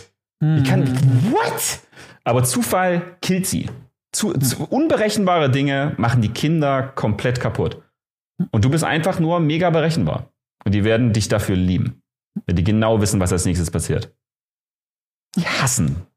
Die hassen Randomness. Die hassen es so sehr. Also sie sagen es nicht, weil die dumm sind. So, die, die wissen es einfach nicht. Die können ihren Körper nicht kontrollieren, können ihre Emotionen, wenn, sobald die emotional sind, zum Beispiel, ich, ich sag dann, Mio ist dann auch nicht mehr Mio. Wenn der einen Wutanfall hat, ist er nicht mehr dieses Kind.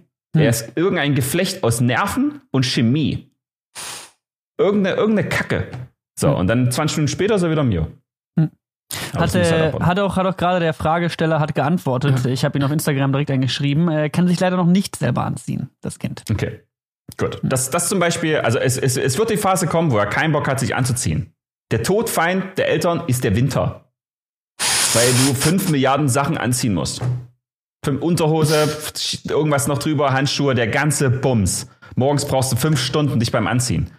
Deswegen haben wir das sofort von Anfang an, haben die das selber gemacht. Hm, hm, hm. Und es dauert und es, es nervt, aber wie gesagt, du, also das kann ich auch noch sagen, es gab sehr viele Kämpfe, ich habe offensichtlich 100% Winrate, na, und es hat mir irgendwann richtig Spaß gemacht.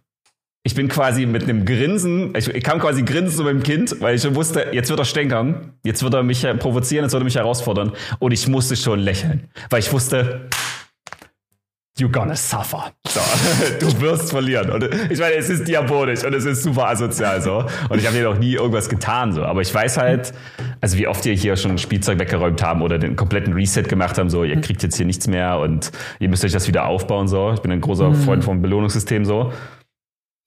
Und das, also sei einfach, es, es klingt so bitter und es klingt so einfach, aber sei einfach konsequent und berechenbar. Und es ist super schwer. Deswegen darfst du nie etwas sagen, was du nicht umsetzt. Also wenn du, zum Beispiel ein großer Fehler ist, wenn du sagst, wir fahren, mach das nochmal und wir fahren nicht in Urlaub.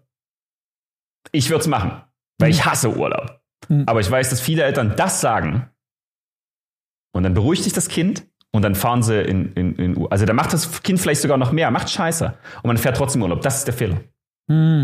Das Kind merkt, du hast Ja gesagt, du hast es zugelassen, du hast nachgegeben, you gonna die. Hm. Der wird dich zerstören. Hm. Ich, Weil er äh, wissen will, das Kind will wissen. Wie funktionierst du? Funktionierst du zu 100% oder nicht? Und wenn Papa oder Mama einmal nicht funktioniert, ist so ein, ein Riss drinne. Hm. Das ist eine riesen Kerbe drin und die, der Riss wird immer größer. Und dann kommt die Pubertät. Und vor der habe ich auch Angst.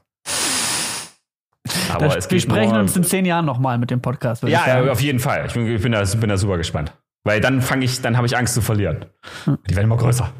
So, aber der längere Hebel wird immer bei mir sein. Ist auf jeden Fall eine krasse Sache. Also dadurch, dass ich äh, keine Kinder habe, aber noch nie, eine, also noch nie eine Situation war, dass ich mich jetzt um Erziehung kümmern muss, sind das für mich immer, ähm, weiß ich, ich stelle mir manchmal die Frage so, Alter, wenn ich jetzt ein Kind hätte, what the fuck would I do? Ich denke mal, es kommt halt auch durch, ähm, wenn man ein guter Vater ist, durch die, durch die Motivation, ein besserer Vater zu werden und auch zu lernen, was funktioniert. Ich habe bei dem, was du erzählt hast, dich erstmal bei so einer, kennst du diese Hundeflüsterer-Sendung, wo irgendwie so ein, so ein, so ein, Hunde, so ein Hundetrainer zu so einer Familie kommt und, und so einen verkackten Hund. So. Ja. ja. Und er, bei ihm funktioniert alles und er kommt dann zu diesem fremden Hund und bringt den Leuten bei, wie sie den Hund zu erziehen haben. Die Sendung will ich mit dir, mit so richtig verkackten Kindern, die sich nicht anziehen, so und du wrestelst die einfach tot.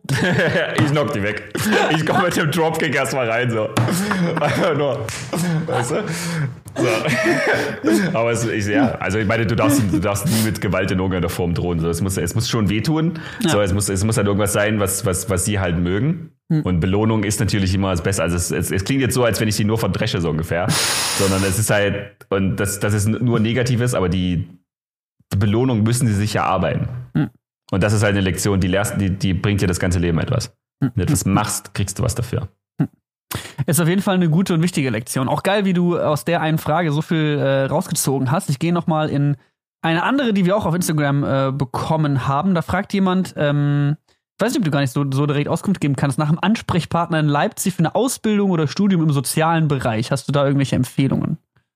Oder, ähm, also Diane hat bei der Diakonie gearbeitet. Und sonst bietet halt die Stadt sowas. Also normalerweise, wenn du eine fertige Ausbildung hast als Erzieher, Heilerziehungspfleger, Sozialassistent oder sowas, kriegst du immer was. Also soziale Berufe sind komplett lost. Hm. Die, die suchen überall irgendwas. Also da wirst du kein, keine Probleme haben. Aber ich kann sagen, also Diakonie ist manchmal, manchmal knifflig, weil du musst dann, ist, ist es, äh, es ist gern gesehen, wenn man da irgendwie christlich oder sowas ist. Ja.